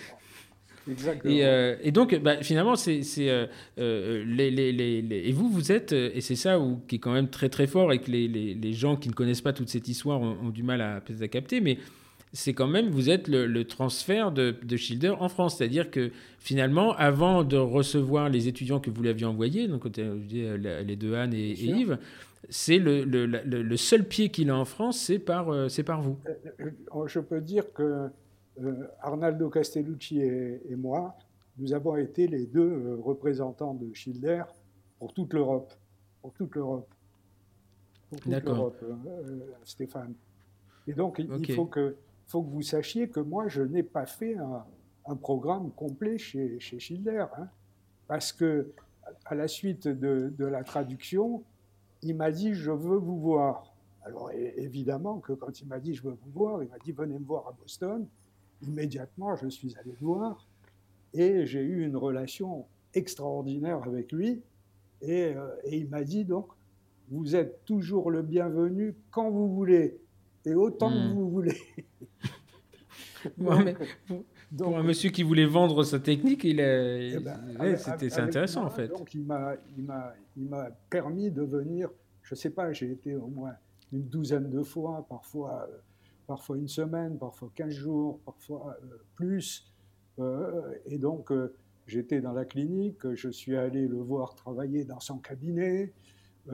J'allais voir, j'ai connu tous ces anciens étudiants qui était euh, installé euh, dans la région de Boston. Donc, euh, hmm. j'ai appris énormément, énormément, énormément. Et si vous voulez, ce qui m'a fait plaisir, c'est que sur la fin, il m'avait dit écoute, je te donne l'autorisation d'enseigner dans ma clinique. Donc, hmm. donc vraiment, je pense qu'avoir été le seul à, avoir ce, privilège. Hmm. Donc ça, euh, c'est presque un pivot à ce moment-là, parce que, alors, quand on parle de pivot, on va toujours chercher quelque chose, un changement de direction, mais ça reste, euh, euh, ça reste quelque chose qui marque quand même, de ah, se dire, ok, on aime ou on n'aime pas le monsieur, mais quelque part, ce qu'il représente, et quand on a le, un petit peu le, le, le, le sacrement, enfin c'est bizarre de dire ça, mais d'avoir le dévolu d'une personnalité comme ça, c'est quand on prend ça au second degré, on se dit ouais, si, vraiment il me donne ça et que je le mérite, c'est quand même quelque chose quoi. C'est, vous savez, Stéphane, j'étais comme euh, le joueur de foot euh, cadet là qui va demander un mm. autographe à Ronaldo et qui mm. euh, dix ans après joue avec lui. Vous voyez mm, J'étais exactement dans cette. Donc quand j'étais avec lui, je le regardais toujours avec des yeux et, c'était extraordinaire de discuter avec lui parce que quand j'allais, il me disait Bon, venez dans mon bureau. Et puis on hmm. discutait dans le bureau et puis il me montrait, il avait des, thèses absolument exceptionnel, jamais publié, jamais publié. Et donc, Parce qu'il n'a pas bu, il a, il a, enfin, je peux me tromper à un près, mais je crois que le, en publication international, enfin en publication scientifique. Moi, je me souviens de cinq papiers de Schilder. il n'y en a pas, beaucoup plus. Hein. Il y a le 67-74. Il y en a un sur les lésions endoparo avec euh, Czarnecki. Oui, exact. Euh, il y en avait un J'en ai redécouvert deux après. Alors là où c'est faussé, c'est qu'il y a eu des rediffusions au moment de. des republications au moment de son décès. Mais euh, dire, ce qui est intéressant, c'est qu'aujourd'hui, il n'y a pas. Euh, il passerait pas un jury avec cinq papiers. Parce qu'il il n'autorisait pas ses étudiants de publier. Il fallait qu'ils publient donc avec lui et qu'ils revoient chaque mot. D'accord? Hmm. Donc, hmm. Euh, quand euh, Anna, qui était mon associée, euh, je la poussais pour qu'elle publie sa thèse sur les solvants des, des, résines, donc elle me disait Je ne peux pas, il faut que, il faut que je l'écrive avec lui. Et hmm. donc, une année, il est venu à Paris. Et donc, on s'est enfermé dans mon cabinet pendant une après-midi. Et hmm. au bout d'une après-midi, on avait écrit deux phrases. C'était pas gagné. Donc, euh, un homme m'a dit terminé, terminé. Je, je perds plus mon temps avec lui. non, mais c'était un. Parce que c'était En fait, c'était. Euh, c'est rétention. C'est assez marrant parce que euh, c'était vraiment de la rétention d'informations. Mais en fait, ça peut surprendre les gens, euh, ça peut surprendre un, Français, mais c'est moins surprenant aux États-Unis où finalement euh, l'enseignement là-bas a un coût et il faut le valoriser de différentes façons. Et lui, il avait valorisé comme ça en disant bah, si vous voulez savoir, vous venez, vous payez. Et euh, Oliver Pontus, qui a on disait que c'était charmant, etc. Euh, à chaque fois qu'on a un super élitiste, mais à chaque fois qu'on arrive sur le sujet des trucs, et on sent que euh, ça passe pas quoi, ça donne pas. Ça donne mhm. pas. Et euh, il va aller communiquer sur beaucoup de. Je pense également à, Yves, Yves il communique souvent sur les cellulites, sur des choses comme ça, mais rarement euh, sur euh, la technique. C'est marrant, hein, en fait. De... c'est un. Voilà, donc c'est une personnalité. Euh, moi, je me souviens de l'avoir vu quand j'allais à l'AE euh, il y avait John Ingle, enfin mes premiers congrès de l'AE en 98, il y avait John Ingle, il y avait, euh, euh, il y avait Herbert Schilder, il y avait, il y avait tout ça, enfin, c'était et tous les, tous les, enfin, tous les grands, Herbert Schilder n'était pas très grand. D'ailleurs, c'est ce qu'on disait toujours, c'était tous les Schilderiens, on les reconnaissait, ils étaient de petite taille, et tous les, les Scandinaves, entre guillemets, Tronstadt, etc., ils mesuraient 2 mètres. C'était des géants. c'était, non, c'est vrai, c'était assez marrant. Et, et, je me souviens de, de de, de, de, de Schilder. Enfin, vraiment, il avait, il avait une aura qui était, qui était assez incroyable. On était d'accord ou pas d'accord, mais un type qui, qui, laissait absolument pas, euh, absolument impassible quand il passait. Quoi. C'était, euh, ah, alors bah, qu'on n'est que de l'industrie historique. Quand il passait, euh, donc les rangs s'ouvraient. mais, mais c'était incroyable. Moi, je me souviens de ça et je me disais, mais faut, pourquoi enfin, ça reste un, ça reste un monsieur, quoi. Enfin, mais euh, c'est vrai que quand il passait, et je me souviens, moi, de, de ma première, euh, première table clinique avec Jean-Yves, c'était en 2000 à Hawaï. Et euh, c'était, alors, c'était pas Schilder, c'était Ivy Bender. Mhm. Et qui était là, qui me posait des questions à chaque demi-diapositive. Je dis, Jean-Yves, mais qu'est-ce qui me pompe l'air, lui? Il me dit, écoute, tais-toi, c'est Bender. oui. tu réponds à ces questions comme tu peux. Et, et je, donc, on, finit notre truc. Bon, c'était sur le MTA et l'hydroxycalcium à l'époque. Et on passe dans le. Je m'en vais, je rentre dans ma chambre. Et à ce moment-là, je vois un petit monsieur qui arrive, euh, qui demande à garder la porte ouverte. Et puis donc, je me retrouve avec lui. Euh, bon, puis je me suis dit, il va pas se souvenir de moi. Et il, me tape comme ça sur l'épaule. Il me dit. You did, a you did a good job, but not a great one. oui, ben c'était tout à fait euh, typique de IB. IB, bon, moi je l'ai connu à une époque. Je, J'étais allé à, en Caroline du Nord avec Martine, Martine Trop. J'avais passé une semaine pour leur apprendre la à chaude là-bas. Et donc, hmm. on rentrait à Philadelphie parce qu'il habitait Philadelphie. Et donc, euh, on allait voir euh, On allait voir mm. Bender. Et donc, euh, moi, je n'avais pas un bon souvenir d'Ibi parce que j'avais été invité au Grossman Tribute et j'avais fait une présentation donc, sur les, le retraitement. Et donc, à la fin, il était venu me voir pour me dire euh, You are a gadget man. Ceci, dans le retraitement, c'est un peu ça quand même, faut reconnaître. Donc ça m'avait, ça m'avait, alors que tout le monde m'avait félicité, lui, il était venu. Après, alors pour les gens qui, euh, qui, nous écoutent et qui connaissent pas Ivy Bender, c'est euh, Selzer et Bender, c'est euh, les ah, bah écrits, les ah écrits de leurs ouvrages dans les années 60. Tout est écrit. L'influence du diabète sur la pulpe, ah c'était, c'est des, gens qui sont incroyables. Des, des ça reste le, le, Bender et Selzer. Bon, après, ça a été le, Passway, mais les, les premiers bouquins, c'est le Dental Pulp, pardon.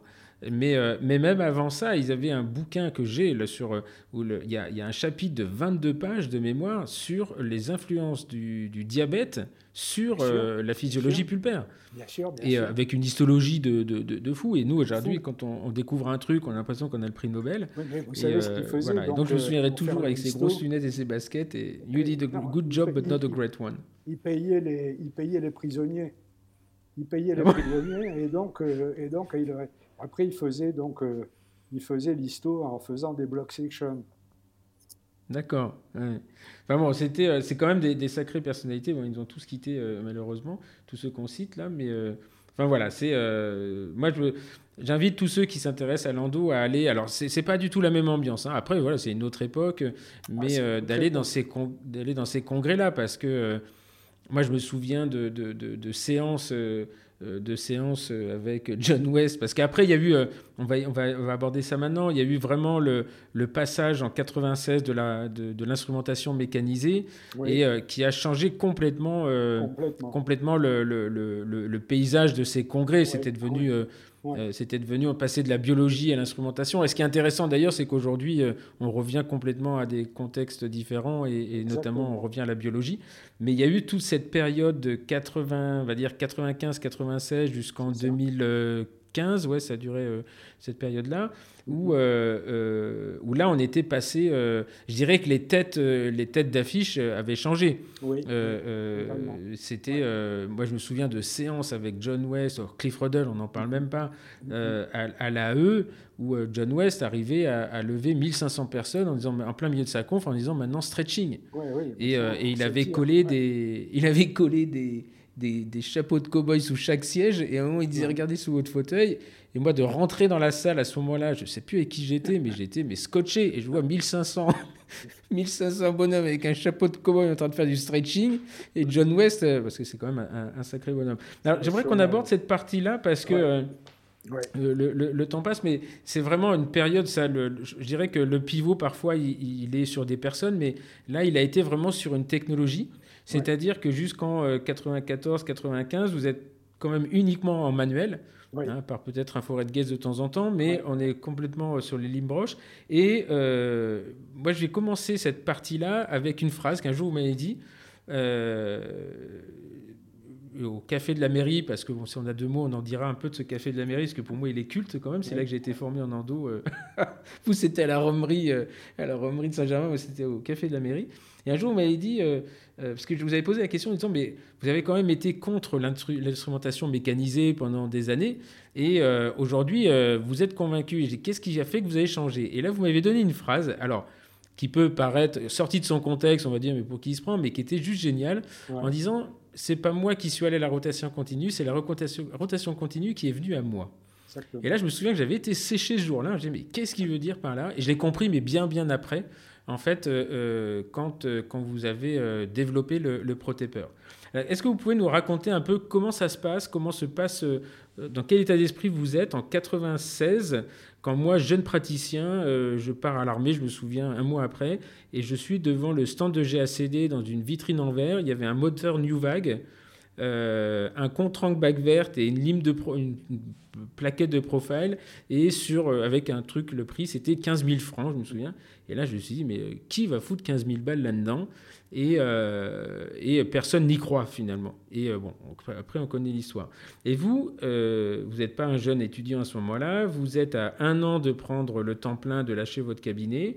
Et qu'est-ce qui se passe à ce moment-là dans votre vie professionnelle? Pour que vous négociez ce virage, et on peut le dire avec un très très grand brio Oui, parce que je vais vous dire, Stéphane, j'ai jamais eu des œillères, jamais. Et donc, tout, ce que j'ai fait, en fait, j'ai un esprit ouvert, et tout ce que j'ai fait, en fait, je l'ai fait par égoïsme, pour moi. parce que je me suis toujours posé la question suivante et je continue de me la poser. Euh, bon, j'ai des bons, bons résultats, tout le monde me félicite pour ça, mais est-ce qu'il n'y aurait pas un autre moyen diamétralement opposé d'obtenir les mêmes résultats, peut-être meilleurs? Et donc, cette façon de raisonner, si vous voulez, euh, ouvre beaucoup d'horizons, ouvre beaucoup d'horizons. Ce qui fait que quand euh, j'ai euh, eu les premiers profiles, à l'époque, c'était en 94, je me rappelle très bien. Donc, c'est un ami américain qui me les avait envoyés, Fred Weinstein.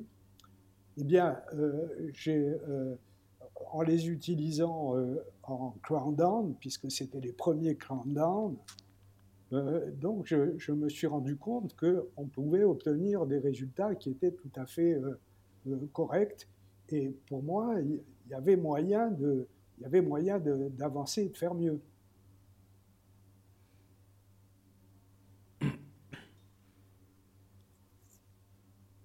Stéphane, vous êtes là toujours? Oui, ça y est, je vous ai récupéré, je vous ai un petit peu perdu. Et euh, euh, donc, on va, je vais rattraper parce que j'ai pas tout entendu. Mais en fait, juste pour rappeler euh, à ceux qui nous écoutent, parce qu'ils sont pas tous endodontistes, le crown down, c'est la préparation corono-apicale. C'est-à-dire qu'on élargit progressivement pour arriver à l'apex, contrairement au, step back où euh, on part de l'APEX et on, remonte. absolument. Voilà.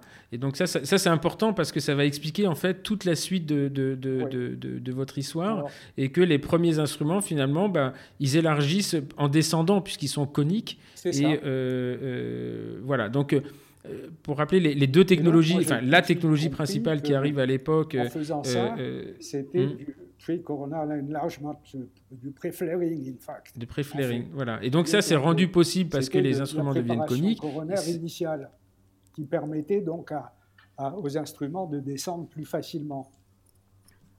D'accord. Et donc, euh, euh, euh, ce qui est intéressant, c'est que ce, le, la modification de ces instruments est liée à l'apparition d'un alliage, en l'occurrence le nickel-titane. Et, et, donc là, c'est bon, un, il y, a Velia qui commence, Ben Johnson qui se passe de, des des bas de ligne de pêche pour le gros poisson qui trouve que la solution est intéressante et qui la lance en dentaire. Euh, voilà, donc on ne va pas refaire toute l'histoire de, Tulsa à ce moment-là, mais elle, est extrêmement intéressante.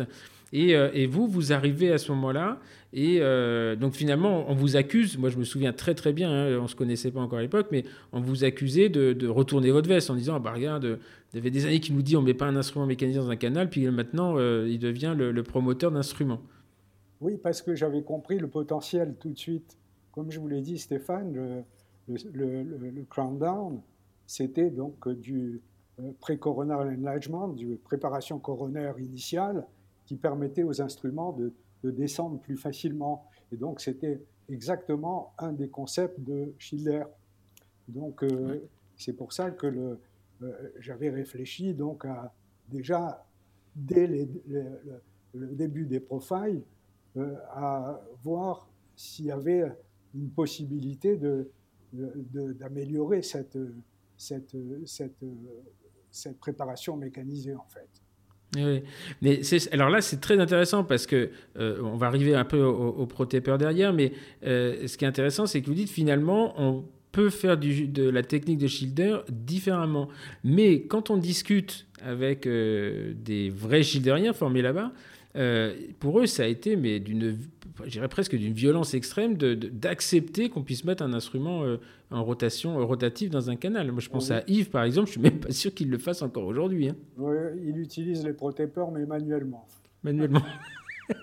voilà, et même euh, Oliver Pontius, hein, pour, on en parlait tout à l'heure, il s'y est mis, mais vraiment, il n'est pas, il est pas tranquille, quoi. Hein. c'est, on sent vraiment que euh, voilà. Et donc, euh, euh, alors, avant de, continuer sur l'histoire ProTaper, parce que celle-là, ça a quand même été un, pivot qui vous a fait faire 360 degrés d'un seul coup. Mais ce qui est intéressant, c'est le jour, je faisais une, formation, il y a un, participant qui me dit, mais on parlait de l'évolution de, l'endodontie. Et il dit, bah, écoutez, récemment, j'ai assisté à une présentation de, de Julien Leprince et de José, José van der Nieuwen, où lui, José partait à la retraite.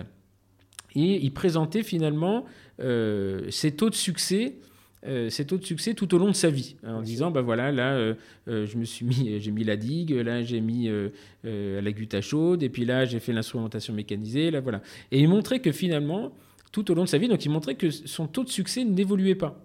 C'est-à-dire il était toujours le même.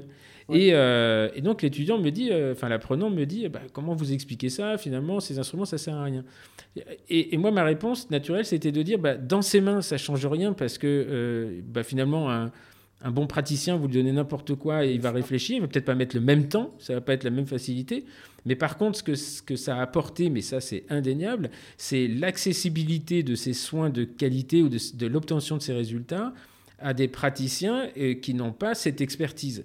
Et donc, euh, euh, en, termes de, finalement, l'intérêt de ces évolutions technologiques, elle n'est pas d'améliorer ce que l'on sait faire, puisque je crois qu'on a atteint de toute façon nos limites techniques pour des raisons anatomiques, mais c'est de le rendre accessible à une population.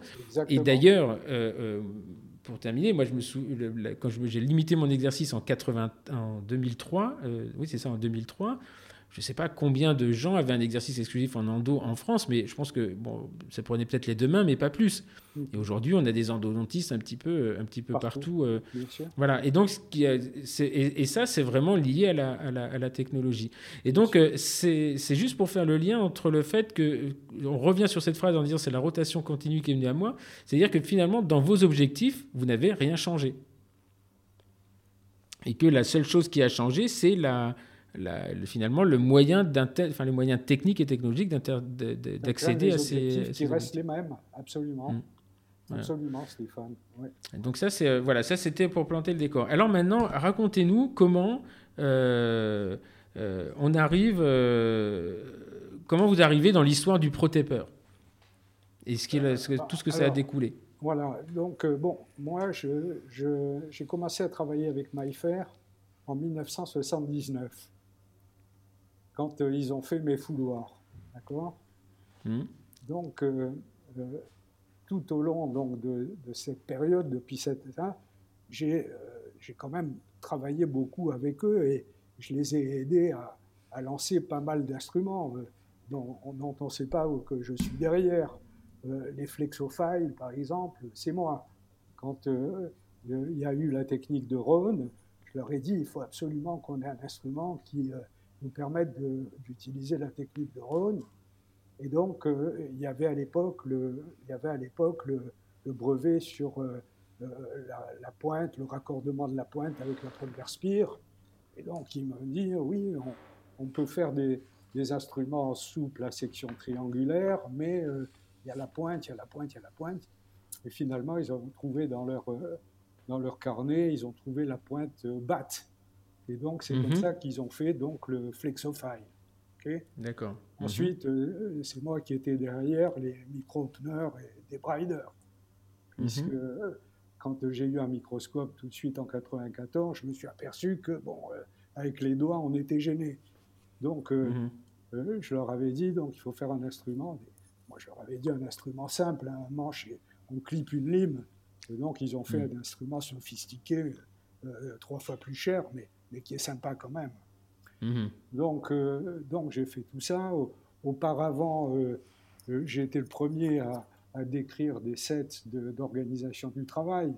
Donc, j'ai publié là-dessus. donc, ça, la série 29 de Schiller, moi, j'ai eu l'idée dix ans avant lui. Et mhm. donc, quand il a proposé à Maillefer, euh, Maillefer euh, n'a pas voulu le, euh, faire les instruments parce que Michel Maillefer m'avait dit si, si, on doit les faire, c'est avec vous, c'est pas avec lui, parce que lui il va nous demander des sommes folles, alors que vous nous l'avez présenté il y a dix ans. Mhm. Donc ça aussi. Donc voilà. Donc en fait, les protépeurs, en 94, quand, le, quand était encore Maillefer, et que euh, Tolsa venait de sortir les, les, profiles, euh, Michel Maillefer m'a appelé par le billet de, de Philippe Guettier à Paris pour me dire on voudrait donc faire un, euh, avoir un instrument aussi en nickel titane rotatif. Donc je suis mhm. allé donc à, à, à et j'ai rencontré l'ingénieur François Eby. Et je lui ai dit, François, vous savez, moi j'ai des objectifs précis, il faut absolument qu'on puisse les obtenir euh, de, la même façon, de manière mécanisée. Alors je lui ai dit, bon, l'Apex, je sais quel calibre on a à l'Apex. On a un calibre 25. Coronairement, au niveau de l'orifice, je mets dans l'orifice un forêt Gates numéro 4. Donc on peut avoir la conicité globale du canal. Il dit OK, pas de problème. Et donc je lui dis au niveau des instruments, il faut utiliser donc une technique de crown down plus agressive que celle qui, qui existe, euh, avec, euh, disons, euh, deux ou trois instruments. Et là, il me dit, oui, mais Pierre, vous comprenez, les dentistes, ils ont, ils ont l'habitude d'aller à l'APEX tout de suite. Et donc, c'est à ce moment-là que je lui ai dit, mais François, si on veut faire ça, on est obligé d'avoir plusieurs tapers sur la même partie active. Mhm. C'est là où il m'a dit, on peut le faire. Mhm. Et ce qui est absolument incroyable, c'est qu'exactement en même temps, aux États-Unis, John, John West, avait la même idée avait la même idée. D'accord. Donc euh, c'est comme ça que les premiers protépeurs ont été euh, faits en prototype, en, euh, qui s'appelaient donc les flexotapers, et ils mhm. étaient prêts à être lancés par MyFair en 94. Je ne sais pas si vous voyez. Ok. et, et, pourquoi ils ne les lancent pas alors C'est exactement à ce moment-là que MyFair a été racheté par Dentsply hmm. et que Dentsply a dit à MyFair on stoppe tout R&D, toute recherche et développement et l'objectif c'est de lancer les profiles dans le monde entier. Et donc vous allez vous-même fabriquer les profiles. Profiles français, euh, suisses étaient meilleurs que les profiles américains entre nous. Et euh, donc vous laissez tout de côté et vous euh, vous occupez de lancer des profiles partout. Et donc c'est seulement, seulement à partir de 98 que quand la compétition est devenue plus importante aux États-Unis, que euh, Dansply a dit à MyFair, euh, bon, il faudrait peut-être maintenant euh, reprendre un peu euh, de, de, recherche et de développement. Et donc, un mois après, les protépeurs étaient prêts. Mais Ben, Ben Johnson, hmm. qui était le conseiller en endodontie de Dansply, s'est opposé à leur, euh, à leur lancement en 98. D'accord? Et, donc, Et pour quelle raison? Pour quelle raison? Financière Il disait que euh, les profiles étaient largement suffisants, que ce n'était pas la peine de compliquer les gens. Il y avait déjà les Quantec, que ce n'était pas la peine de compliquer les gens avec euh, euh, des, euh, des, concepts qui étaient différents, etc. Et en fait, ils ne voulaient pas qu'il y ait de, compétition avec les profiles, quoi. C'est tout. Hmm. Si bien alors que, alors que, il faut quand même reconnaître qu'à l'époque, euh, il y avait au moment où les, les, les, profiles sont sortis, il y avait quand même trois leaders euh, dans le monde. C'était Quantec euh, qui était distribué en France par la société Tycom, Profile, et les autres c'était Micromega avec le Hero 642. Et que je me souviens, alors bon, ils finissaient en 2%, mais la grande discussion, l'éternelle discussion à l'époque, c'était coupant ou Radial Lent. Exactement. Et que ce qu'on reprochait, à, ce qu'on reprochait au Profile et au, GT File, c'était justement qu'ils avaient un radial lent. Alors leur argument, c'était de dire on reste centré dans le canal, mais leur inconvénient, c'est que c'était quand même moins efficace, euh, on va dire efficace qu'un instrument coupant. Absolument. Et donc les protépeurs et les, et les Microméga 642 ont été les mm. premiers instruments euh, coupants. Mm. Ouais, les 6-4-2, à l'époque, ils, euh, ils, avaient un gros. Ils prenaient des gros. Euh, de, mémoire, hein, j'en ai discuté avec Willy qui avait les chiffres à ce moment-là, et il disait euh, euh, 6, Hero 6-4-2, qui était à l'époque le seul instrument coupant, finalement prenait des parts de marché parce que les, les dentistes qui n'étaient pas forcément aguerris à toutes les, tous les, risques, etc., eux, ils voyaient l'efficacité, c'est-à-dire qu'ils allaient très très vite. Et bon, alors après, le message avec, c'était on n'a pas besoin d'aller à 6% à l'APEX. Ça, après, c'est une autre, une autre discussion. Une mais euh, discussion, oui. Mais c'est euh, intéressant. Mais c'est vrai que, bon, euh, finalement, donc, vous savez, il a fallu que, quand, que, que, dans le, je crois que c'est en 2000, que je rencontre Ben pour. Euh, c'était en 98 même, je me rappelle très bien. Donc, euh, que je rencontre Ben pour lui expliquer qu'il n'y avait pas de compétition entre les profiles et les, proté et les et que euh, pour ça, je pensais qu'il fallait donc qu'on allait les utiliser en mouvement réciproque. Mmh, mmh. Et donc, euh, le, le, le, là, là-dessus, bon, il lance le, lance le, le premier batch, euh, ce qu'on appelle le batch de, du, du Protépeur, et c'est c'est un succès, mais euh, incroyable. Enfin, en 2001. Et malgré, malgré les restrictions de Ben, qui au départ les, les, ah avec mmh, mmh. seulement pour spécialistes, seulement pour les cas difficiles, etc. etc.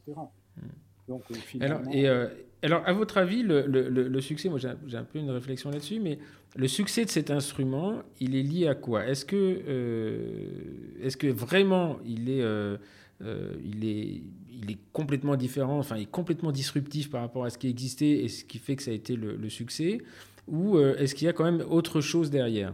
Je n'ai pas entendu, Stéphane. Le succès ma question, c'est est-ce que vous pensez que le succès de, de, de, de l'instrument, il est lié uniquement à l'instrument lui-même où il est lié à l'accompagnement qui en a été fait euh, et euh, l'explication, les TP, enfin, parce que c'est au moment aussi où, où euh, bon là, est en pleine explosion. Enfin, il y a, un nombre de un nombre de, de, congrès où ils sont, enfin, ils sont des gold partout, platinum, et, ils prennent à ce moment-là, ils prennent vraiment le le, le, le, cliché, enfin le, la voix de. raison. Premièrement, l'instrument parce que bon, euh, c'était euh, un instrument qui permettait d'avoir des résultats euh, prévisibles avec une séquence toujours identique. Et deuxièmement, comme vous le dites, c'est l'éducation. C'est l'éducation. On a fait énormément hmm. d'éducation dans le monde entier, partout. partout. Hmm. Mais c'est ça, en fait, c'était c'était ça que je voulais, voulais en venir. C'est que MyFair, à ce moment-là, avec Daniel Nobs, et j'espère qu'il nous écoutera, parce que je lui lance vraiment un, une grosse, grosse bise à Daniel Nob parce qu'il prend en charge euh, l'éducation chez MyFair, enfin, il la développe, il a un réseau de, conférenciers partout dans le monde. Et vraiment, je pense hein, euh, que le, le euh, est un succès aussi grâce à ça. C'est-à-dire, et il y avait aussi un truc, il y a quand même un truc, et, ça, vous l'avez peut-être pas vous perçu de votre côté, mais moi j'étais tout jeune praticien à l'époque, et c'est là où je commençais à faire des, des, des communications c'est qu'il y avait, euh, c'était assez malin de la part de, de MyFair, c'est il y avait une séquence qui était enseignée par tout le monde, la même séquence. C'est-à-dire que tout le monde s'était mis d'accord sur la séquence. Alors que le profile, il y avait quasiment autant de techniques d'utilisation qu'il y avait d'utilisateurs. Entre celui qui commençait avec un noir et puis qui allait au cran down, ceux qui disaient moi je fais que l'alternance bleu-jaune, bleu-rouge, bleu-rouge. Voilà. Et moi, je me souviens de, de, ce qui a tué le Cantec, c'était euh, l'instrument était génial quelque part quand on regarde, mais ah, bah. euh, la séquence instrumentale était euh, absolument eh ben, impossible à intégrer entre dans vous Et moi, moi, je préférais les Quantec à l'époque parce qu'avec les J'étais un utilisateur de Quantec, moi. Hein. Moi, j'utilisais le Quantec. Les hein. Quantec, il y avait à la fois des conicités variables et des diamètres variables en même temps. Donc, il y avait tout à la fois. Donc, mmh. celui non, non, il y avait jouer mmh. avec mmh. ça, et, et, alors que Max Paden avait lancé une technique totalement conventionnelle en, utilisant les instruments du plus petit au plus gros directement jusqu'au à l'APEX quoi. Non, non, il y avait, euh, moi je me souviens, il y avait même tellement d'instruments. Par contre, la séquence a été, enfin, il y avait un panel d'instruments, ils avaient même inventé des couleurs. Je me souviens, le rose était sorti. Moi, j'étais un utilisateur de Contec jusqu'au Protépeur. Hein. J'ai ben, jamais utilisé le, le, plus fantastique instrument de, d'ouverture canalaire, c'était le Quantec 25.6. Hein. Oui, tout à fait. 17, mm. Hmm. Ah, je me souviens, mais euh, très très bien. Après, euh, c'était plus compliqué pour, parce que la société qui distribuait Taicom, ils avaient arrêté la distribution. Donc bon, voilà. Puis après, les choses se sont, se sont simplifiées. Mais voilà. Donc gros gros succès du Protépeur. Et à ce moment-là, vous commencez à, à, communiquer dans le monde entier. Enfin, même si c'était avant, mais là, ça s'accélère, je crois. Hein. Moi, c'est au moment où je vous ai connu, c'était fallait, vous fallait vous attraper quand même pour vous voir. Hein. Moi, à la faculté, on disait PUPH. Pas à l'université, pas à l'hôpital. Oh, je me souviens très très bien.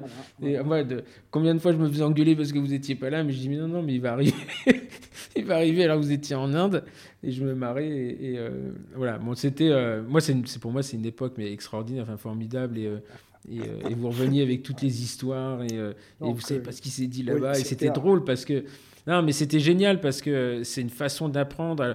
Alors, juste, je vais faire un petit aparté pour le moment, mais souvent on me demande comment j'ai été formé, quel programme j'ai fait en endodontie. Et en fait, moi, mon programme, il s'appelle Café de la mairie. Eh oui, exactement. Et parce que on, s'est retrouvé, donc je me suis retrouvé assistant, mais complètement par hasard, sur, sur l'échec d'un participant. Moi, à l'époque, je devais partir euh, faire le programme de, euh, de Paul Wesling à, à, Amsterdam. Et euh, Willy Perto, donc qui sera bientôt sur cette chaîne, me dit Mais écoute, il y a un poste d'assistant, va voir, tu peux travailler avec Pierre, etc. Et on se retrouve, euh, donc euh, moi je me fais nommer dans une fac, je connaissais rien, on parlait de quota, enfin moi j'ai été formé à Reims, euh, et complètement autodidacte finalement en endo. Et, et à ce moment-là, je me souviens, le chef de service, Pierre Collomb, qui nous avait attribué à tous les deux une, une vacation. Il avait juste oublié de mettre des étudiants. Je ne sais pas si vous vous souvenez de ça. C'était le mercredi après-midi. Et on allait manger chez l'INAS. et, et, là, vous me racontiez l'endo. Et je me souviens de ça. Et, euh, et après, on allait, il me disait, venez, on va, me disiez, venez, venez, on va prendre un, un coca au café de la mairie. et on avait le TP à 17h après. Et c'est là que j'ai appris l'endo. C'est là que j'ai appris. Euh, euh, c'est là que vous m'avez dit, il faudrait lire ça. Ah, je me souviens très bien, un jour, on m'avait dit, il bah, faudrait lire ce papier-là. Ah bon, alors moi j'avais noté, et puis, euh, puis bon, à l'époque on n'avait pas, enfin j'ai l'impression de parler comme un ancien, mais il n'y avait pas Internet, il n'y avait pas, il y avait pas, si on avait PubMed, mais on ne pouvait pas avoir les papiers comme ça, il fallait aller à la bibliothèque, on les commandait, on les avait la semaine d'après, etc. Puis la semaine d'après, vous me dites, ah, vous devriez lire ça. Puis euh, au bout de trois semaines, je vous avais dit, mais euh, les papiers, vous m'avez demandé de lire, là, vous, quand est-ce qu'on en parle? Et là, vous m'avez dit, mais vous les, vous les avez lus? Euh, et, je me souviens très bien de, de, la surprise qui était la vôtre en disant Mais euh, ah, en fait, vous avez fait ce que je vous ai dit. Et puis moi, comme un con, j'avais mis du, stabilo partout, j'essayais de comprendre, etc. Et je crois que euh, un de mes pivots professionnels, il était à ce moment-là. C'est quand vous vous êtes dit Bon, bah, apparemment, lui, il est intéressé parce qu'il fait ce que je lui propose de faire. Voilà. Et, et ça a duré, ça a duré de, plus de deux ans, cette histoire. Et on allait en TP après. Et c'est là qu'on a mis au point la technique d'enseignement de la cavité d'accès euh, codifié. Ah bah, je m'en souviens très bien, vous habitiez à Nation à l'époque et, j'étais allé chercher les papiers, que vous, des dessins qui avaient été faits par euh, euh, Léon Lémian dans un hôtel au Canada qu'il vous avait confié. Vous m'aviez dit, regardez si technologiquement vous pouvez faire un truc avec ça.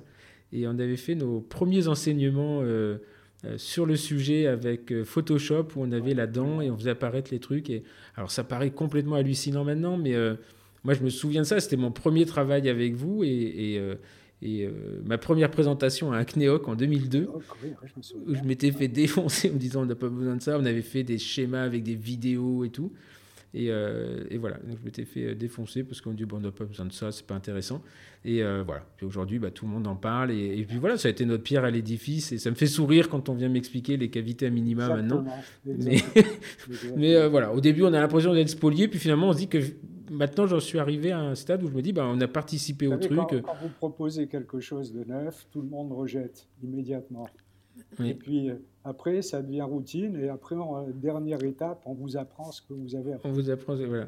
Donc ça, bon, au début, ça m'agaçait. Maintenant, ça me fait, ça me fait plutôt marrer. Ah, bah, maintenant, vous comprenez, euh, Stéphane. Oui.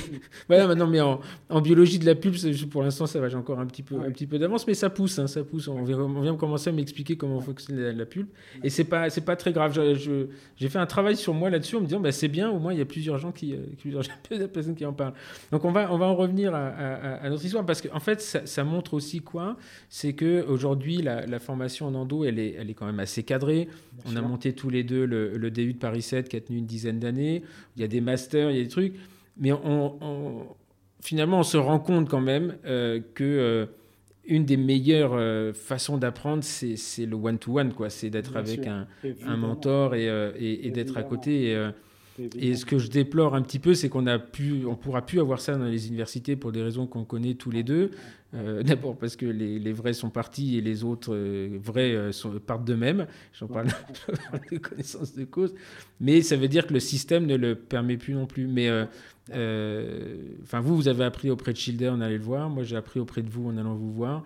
J'ai formé des étudiants qui sont venus me voir. Et voilà. Et c'est vrai que c'est un petit peu douloureux quand on maintenant on, a voit des trucs. eu des, ah oui, oui, des, praticiens.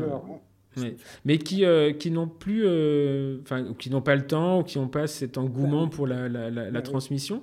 Et parce que c'est devenu un, un, domaine un peu curieux quand même, enfin, très, très, très agressif. Les réseaux sociaux où on a où presque on se fait insulter quand on, quand on donne un avis qui est un petit peu contradictoire. Donc c'est un petit peu compliqué. Et, euh, et, donc c'est euh, difficile de voir le bon du pas bon hein, aussi. Hein, il n'y a, plus, a plus de filtre. Il n'y a, plus de filtre et, euh, et, et, que les gens sont, à mon avis, il y a un truc aussi qui pollue le système, c'est que trop d'informations tue l'information. Et, et moi, je autant maintenant on fait de la formation un petit peu différente, mais qui est assez câblée. On essaie justement d'accompagner les gens et de leur dire attention, ne prenez pas pour argent comptant ce que je vous dis, mais euh, voilà, vous allez, voilà des éléments qui vont vous permettre de, vous former. Alors ça, ça, surprend un petit peu au départ, mais euh, et moi c'est pour ça que les congrès me manquent finalement, mm, parce mm, que mm, ce que j'ai toujours dit, c'est que les congrès sont intéressants, c'est pas la salle qui est intéressante, c'est les couloirs.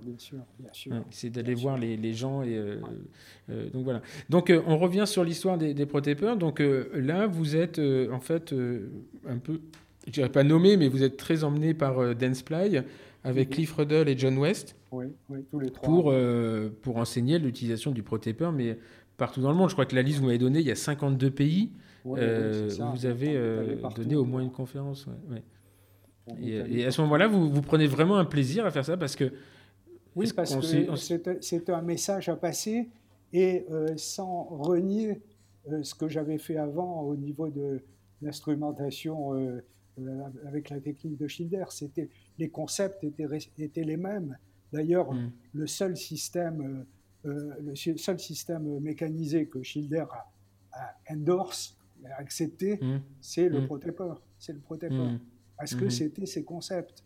Ces concepts, précornal enlargement, instrumentation apicale passive, patency, euh, exactement tous ces concepts.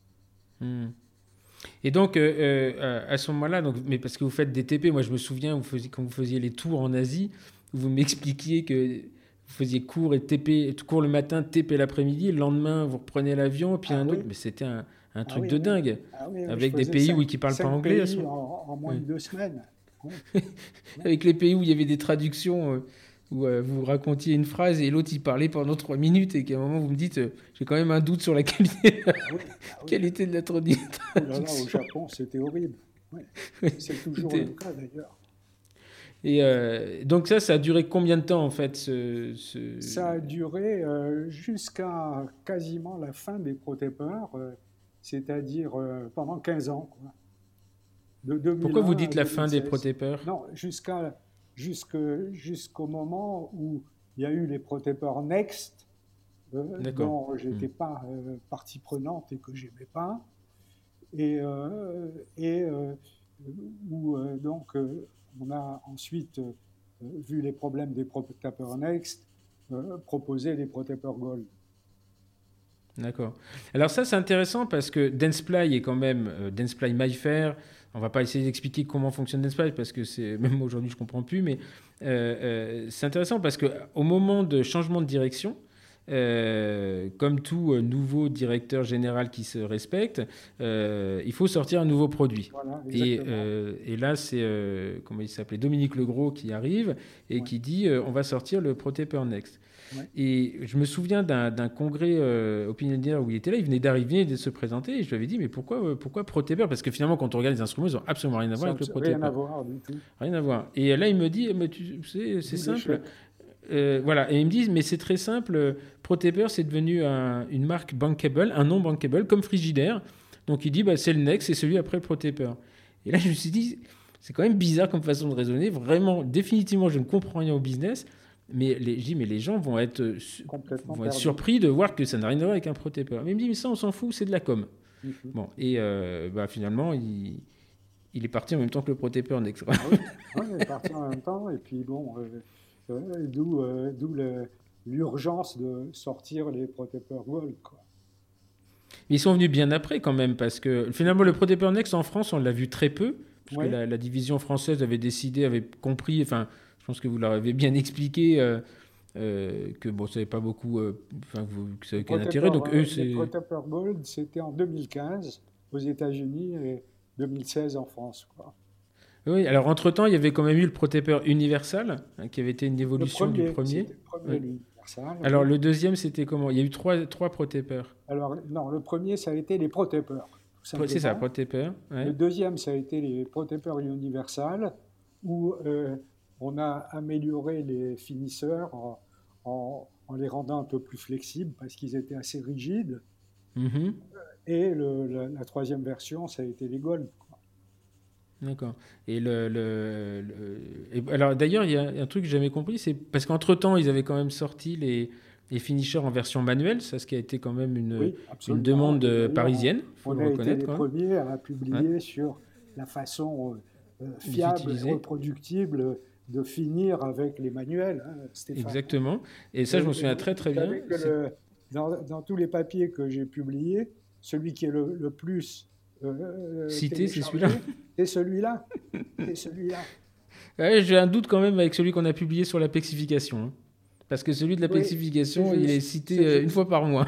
C'est juste, c'est juste. C'était aux innocents les mains pleines. Non, mais euh, moi, ce qui m'a surpris, c'est que bon, ça a été publié dans le. Dans Dental Update. Dans Dental Update, qui n'est pas une, qui est pas une ah revue qui est très connue quand même.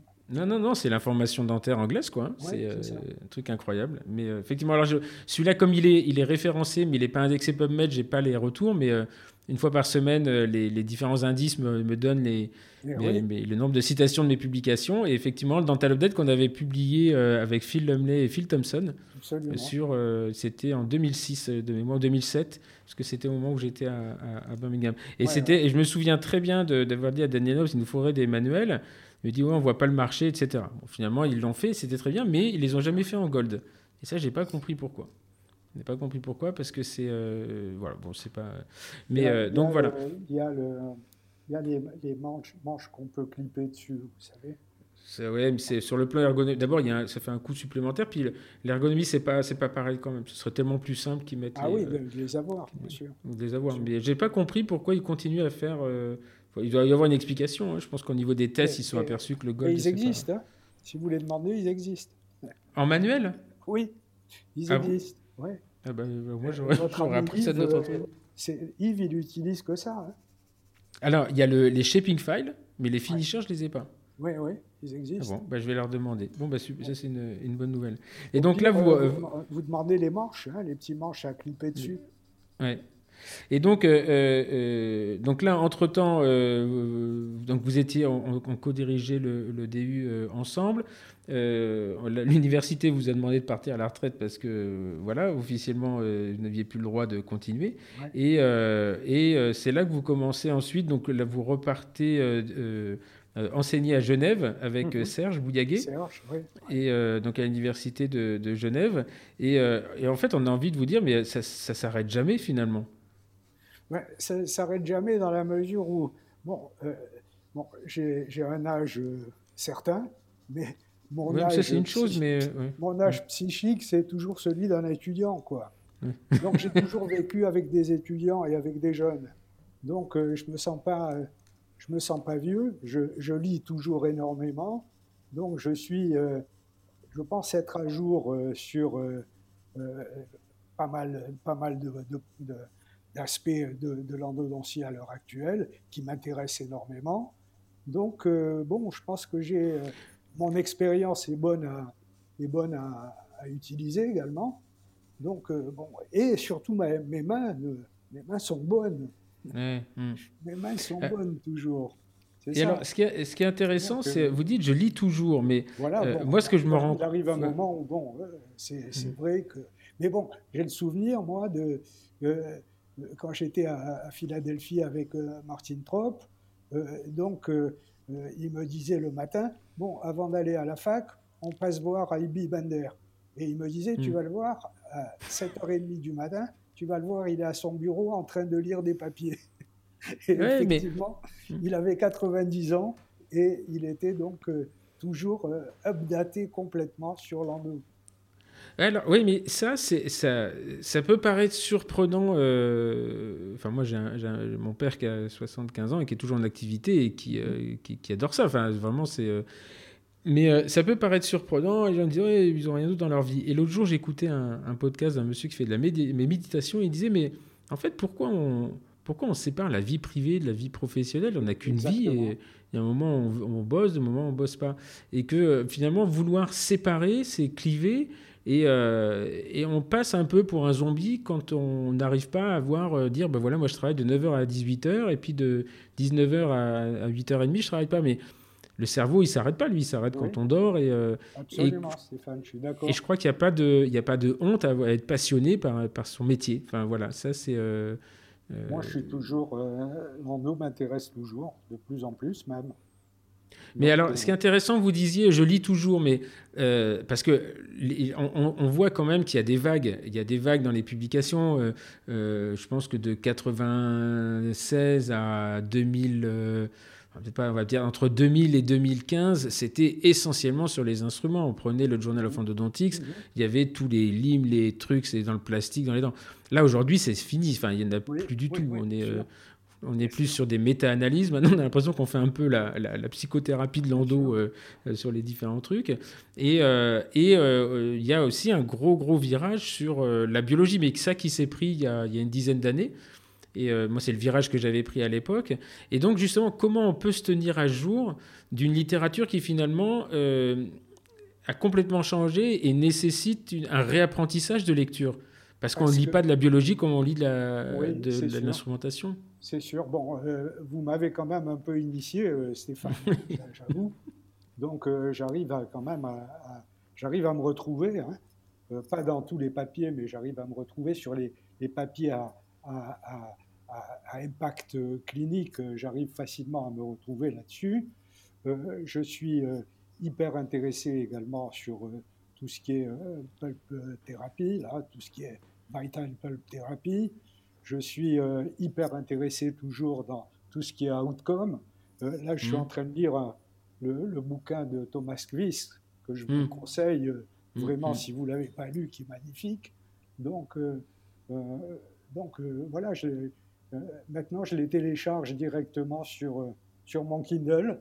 C'est plus, facile. Et donc, euh, voilà, donc ça, m'intéresse toujours. Quoi. C'est, mais c'est en fait c'est la, la, question que je me posais, c'est que moi j'en suis au moins au, moment où il y a un nouveau virage qui se prend et, et je me dis voilà c'est soit je reste dans le truc et, et ça reste quand même presque un travail à temps plein, mais je sens aussi que si on on lâche un peu, ne serait-ce que 6-7 mois, euh, cet intérêt euh, de lecture permanente, etc., c'est quasiment impossible d'y revenir parce qu'il y a des modes, et, et, là, par exemple, il y a une très, très, il y a eu un très fort intérêt pendant un moment sur les, la gestion de la douleur, l'évaluation de la douleur, les douleurs neuropathiques, etc.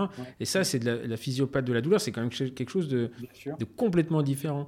Et, euh, et, voilà, et moi, je suis très admiratif. Euh, euh, je compare souvent ça à Johnny Hallyday qui a su captiver trois générations finalement, parce qu'entre ce qu'il faisait à 17 ans et jusqu'au moment où il a disparu, il a toujours été en, en, accord avec son temps.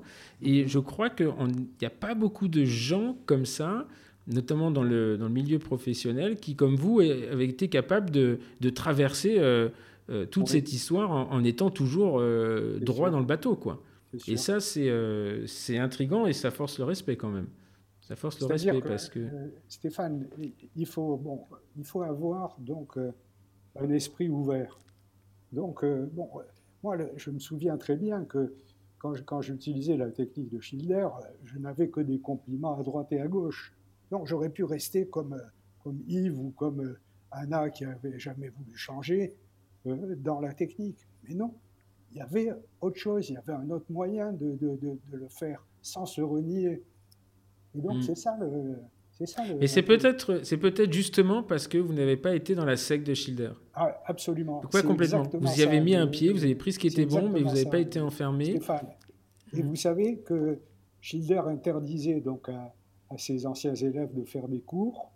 Et moi, j'ai une lettre qu'il m'a écrit où il m'écrit me, Mon cher Pierre, je te remercie d'avoir euh, spread, d'avoir étendu ma divulguer ma technique dans le monde entier. J'ai sa lettre. Donc, euh, mais c'est parce que j'ai pas été son, son étudiant. mais c'est pour ça. C'est peut-être une chance, hein, finalement. c'est peut-être une, chance, parce que. J'ai eu beaucoup de privilèges parce que j'ai jamais payé un sou à, à Ça, c'est presque, la, presque ah la, plus belle réussite professionnelle, ah c'est d'avoir euh, ah suivi Biou sans le payer et sans avoir les contraintes derrière. comme quoi. Vraiment.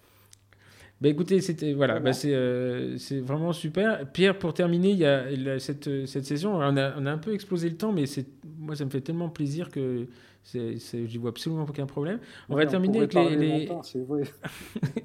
les, les, quatre questions euh, que je pose toujours à, à mes invités. Euh, on voit ce, parcours hein, du, euh, euh, c'est intéressant parce que depuis le nageur qui vous repère dans la piscine en train de faire des mouvements de bras en disant vous devriez faire de l'entraînement jusqu'à aujourd'hui où finalement vous êtes toujours dans la course de votre truc, c'est vous n'avez jamais lâché. mais si vous deviez changer quelque chose dans votre parcours, qu'est-ce que vous changeriez? Mais vous n'êtes pas obligé, hein, vous pouvez me dire, bah non, je ne change rien. Quel, quel regret, en fait? Est-ce que vous avez un regret dans votre parcours? Eh ben, euh, Moi, j'ai deux regrets. Le premier, c'est de ne pas avoir pu euh, faire un programme complet de spécialité aux États-Unis.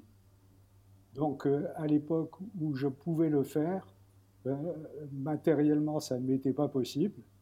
Donc, mhm. j'ai toujours eu ce, regret, mais finalement, ça n'a pas, été un, pas été un handicap, au contraire, ça m'a formé.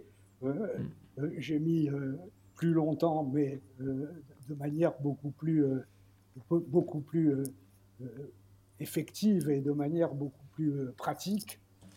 Et puis le deuxième regret que j'ai, c'est que je n'ai jamais pu avoir l'opportunité de siéger au CNU.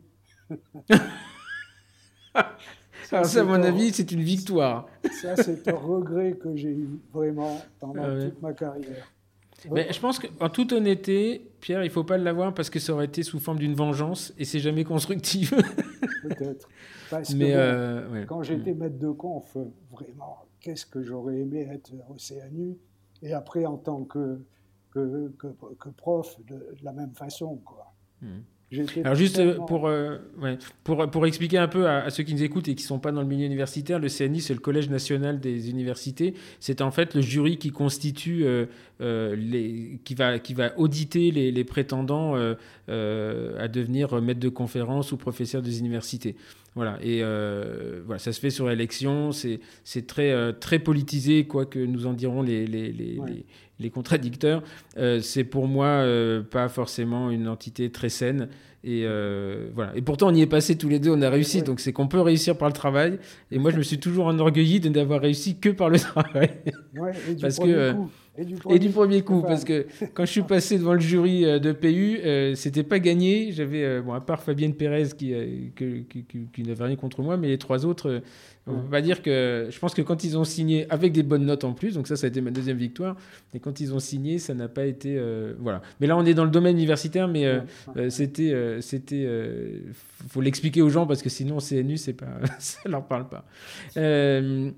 La deuxième chose, alors bon, j'ai une petite idée, mais qu'est-ce qui vous a le plus inspiré dans votre parcours professionnel ou qui continue à le faire actuellement que ce soit une personne ou un, moment particulier de votre vie? Oui, ben bon, c'est clair que dans mon parcours professionnel, le, tournant, ça a été euh, euh, la lecture du papier de Schiller et ma hmm. rencontre avec lui et le, le lien euh, vraiment particulier que j'ai eu avec lui pendant, pendant toute, toute sa vie, hmm, jusqu'à la hmm. fin. Donc, ça, c'est vraiment le, le, tournant de, de, ma vie professionnelle. Et puis euh, aussi euh, le sentiment que, que j'ai eu de, de, toujours me, mettre, euh, me remettre en question et, de me demander toujours est-ce qu'il n'y a pas un mmh. moyen différent d'avoir le même résultat ou de faire mieux. C'est ça. Mmh. Mais, puis, on faudra aussi, je pense qu'il il est décédé, mais il faudra remercier votre père de vous avoir inscrit un truc qui ne vous intéressait pas oui, à l'époque. Je remercie mon père, vraiment, parce que euh, j'ai travaillé dix ans avec lui. C'est l'époque où j'ai commencé à faire de l'endodontie. Et donc, j'étais dans son cabinet. Euh, c'est lui qui payait le loyer. Euh, l'assistante, c'est moi qui l'utilisais. donc, je pouvais passer 4 heures, ou parfois 6 heures, ou parfois 8 heures sur un traitement d'endo. Hmm. Donc, non, mais c'est, dois c'est- beaucoup. Mais en fait, on est, je crois que sur les, les filiations euh, comme ça, et moi j'ai vécu la même, c'est que je crois, on dit toujours, mais toi ton père est dentiste, c'est plus facile. Et bon, et vous expliquez, non, c'est pas les examens, on Non. passe les mêmes et euh, voilà. Par contre, euh, là, là où ça donne la le, le change, quand on a la chance d'avoir un, un père qui, euh, qui, qui aime son métier, qui, euh, qui vraiment Ah donne oui. Euh, euh, et, et qui a voulu, euh, parce que moi c'est un peu comme vous, hein, j'ai fait dentaire, euh, c'était vraiment par hasard.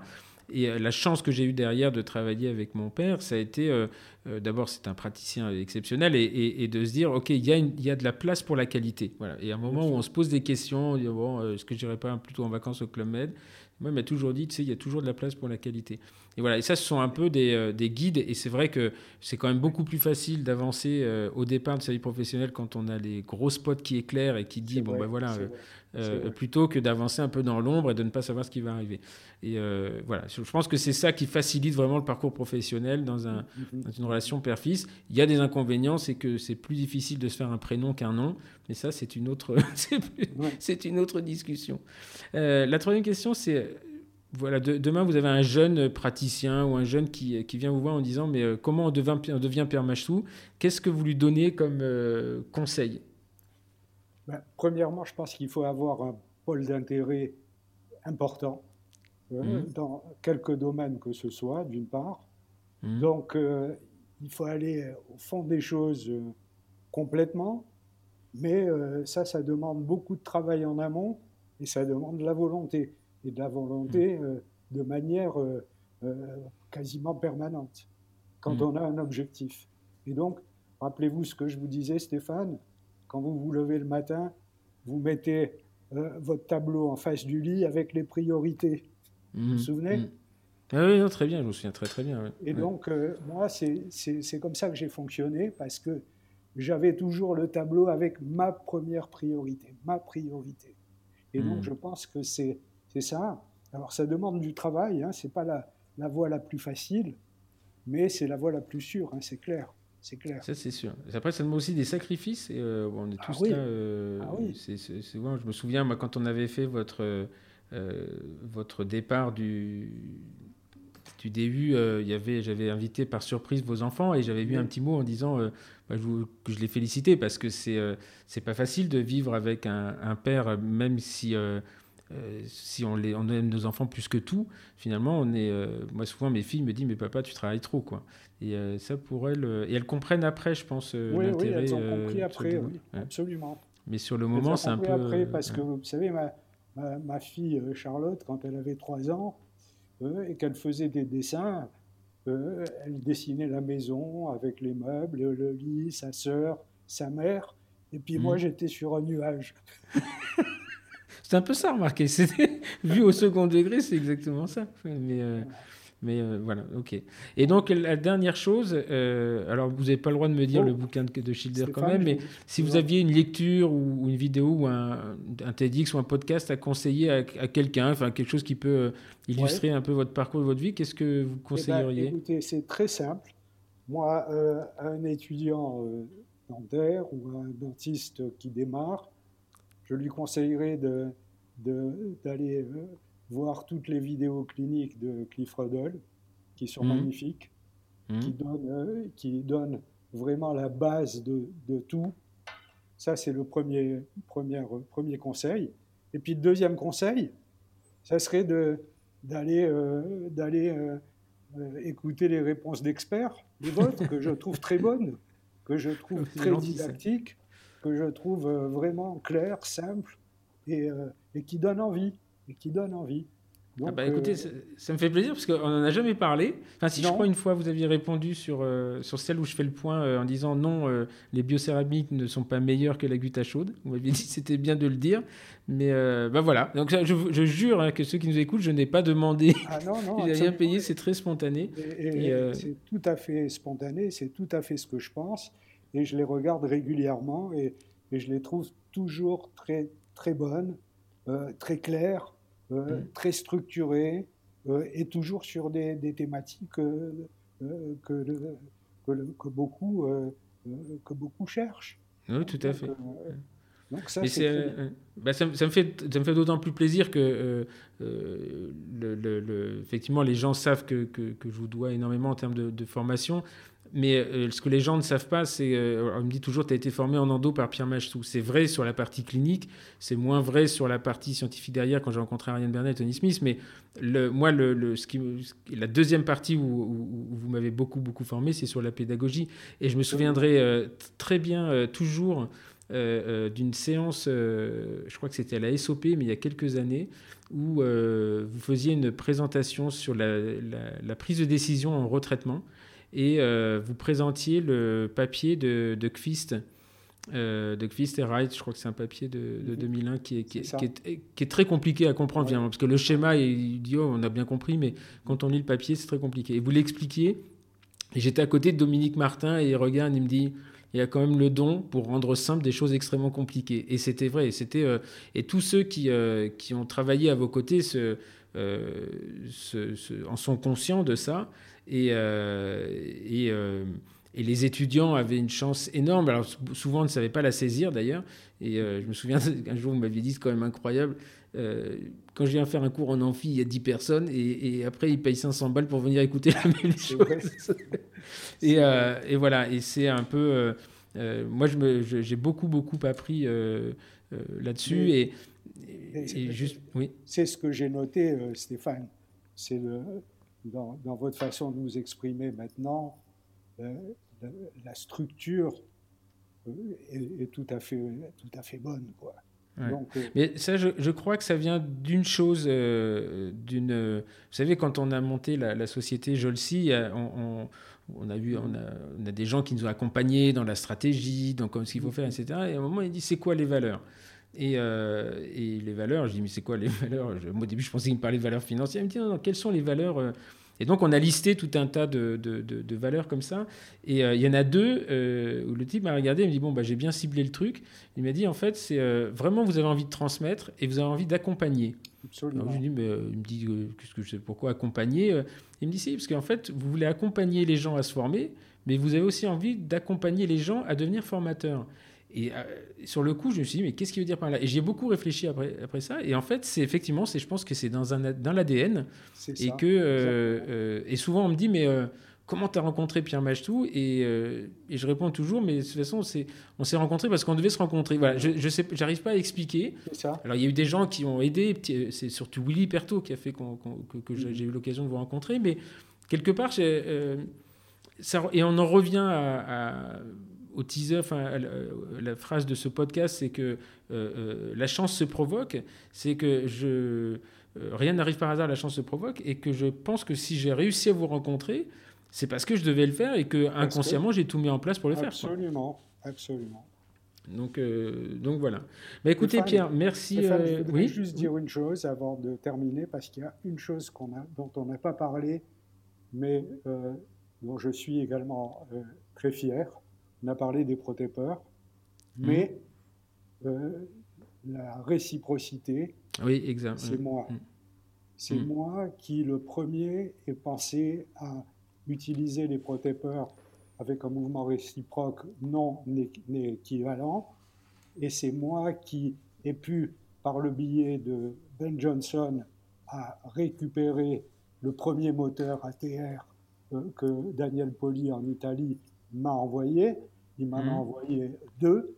Et c'est moi qui ai amené le premier moteur et les protépeurs à Gassan, aux États-Unis, à, Toronto. Et c'est moi qui lui ai montré euh, le mouvement réciproque, mais avec l'ensemble, avec le, la, séquence complète. La séquence complète du protépeur. Lui, son mmh. idée, ça a été d'utiliser un seul instrument.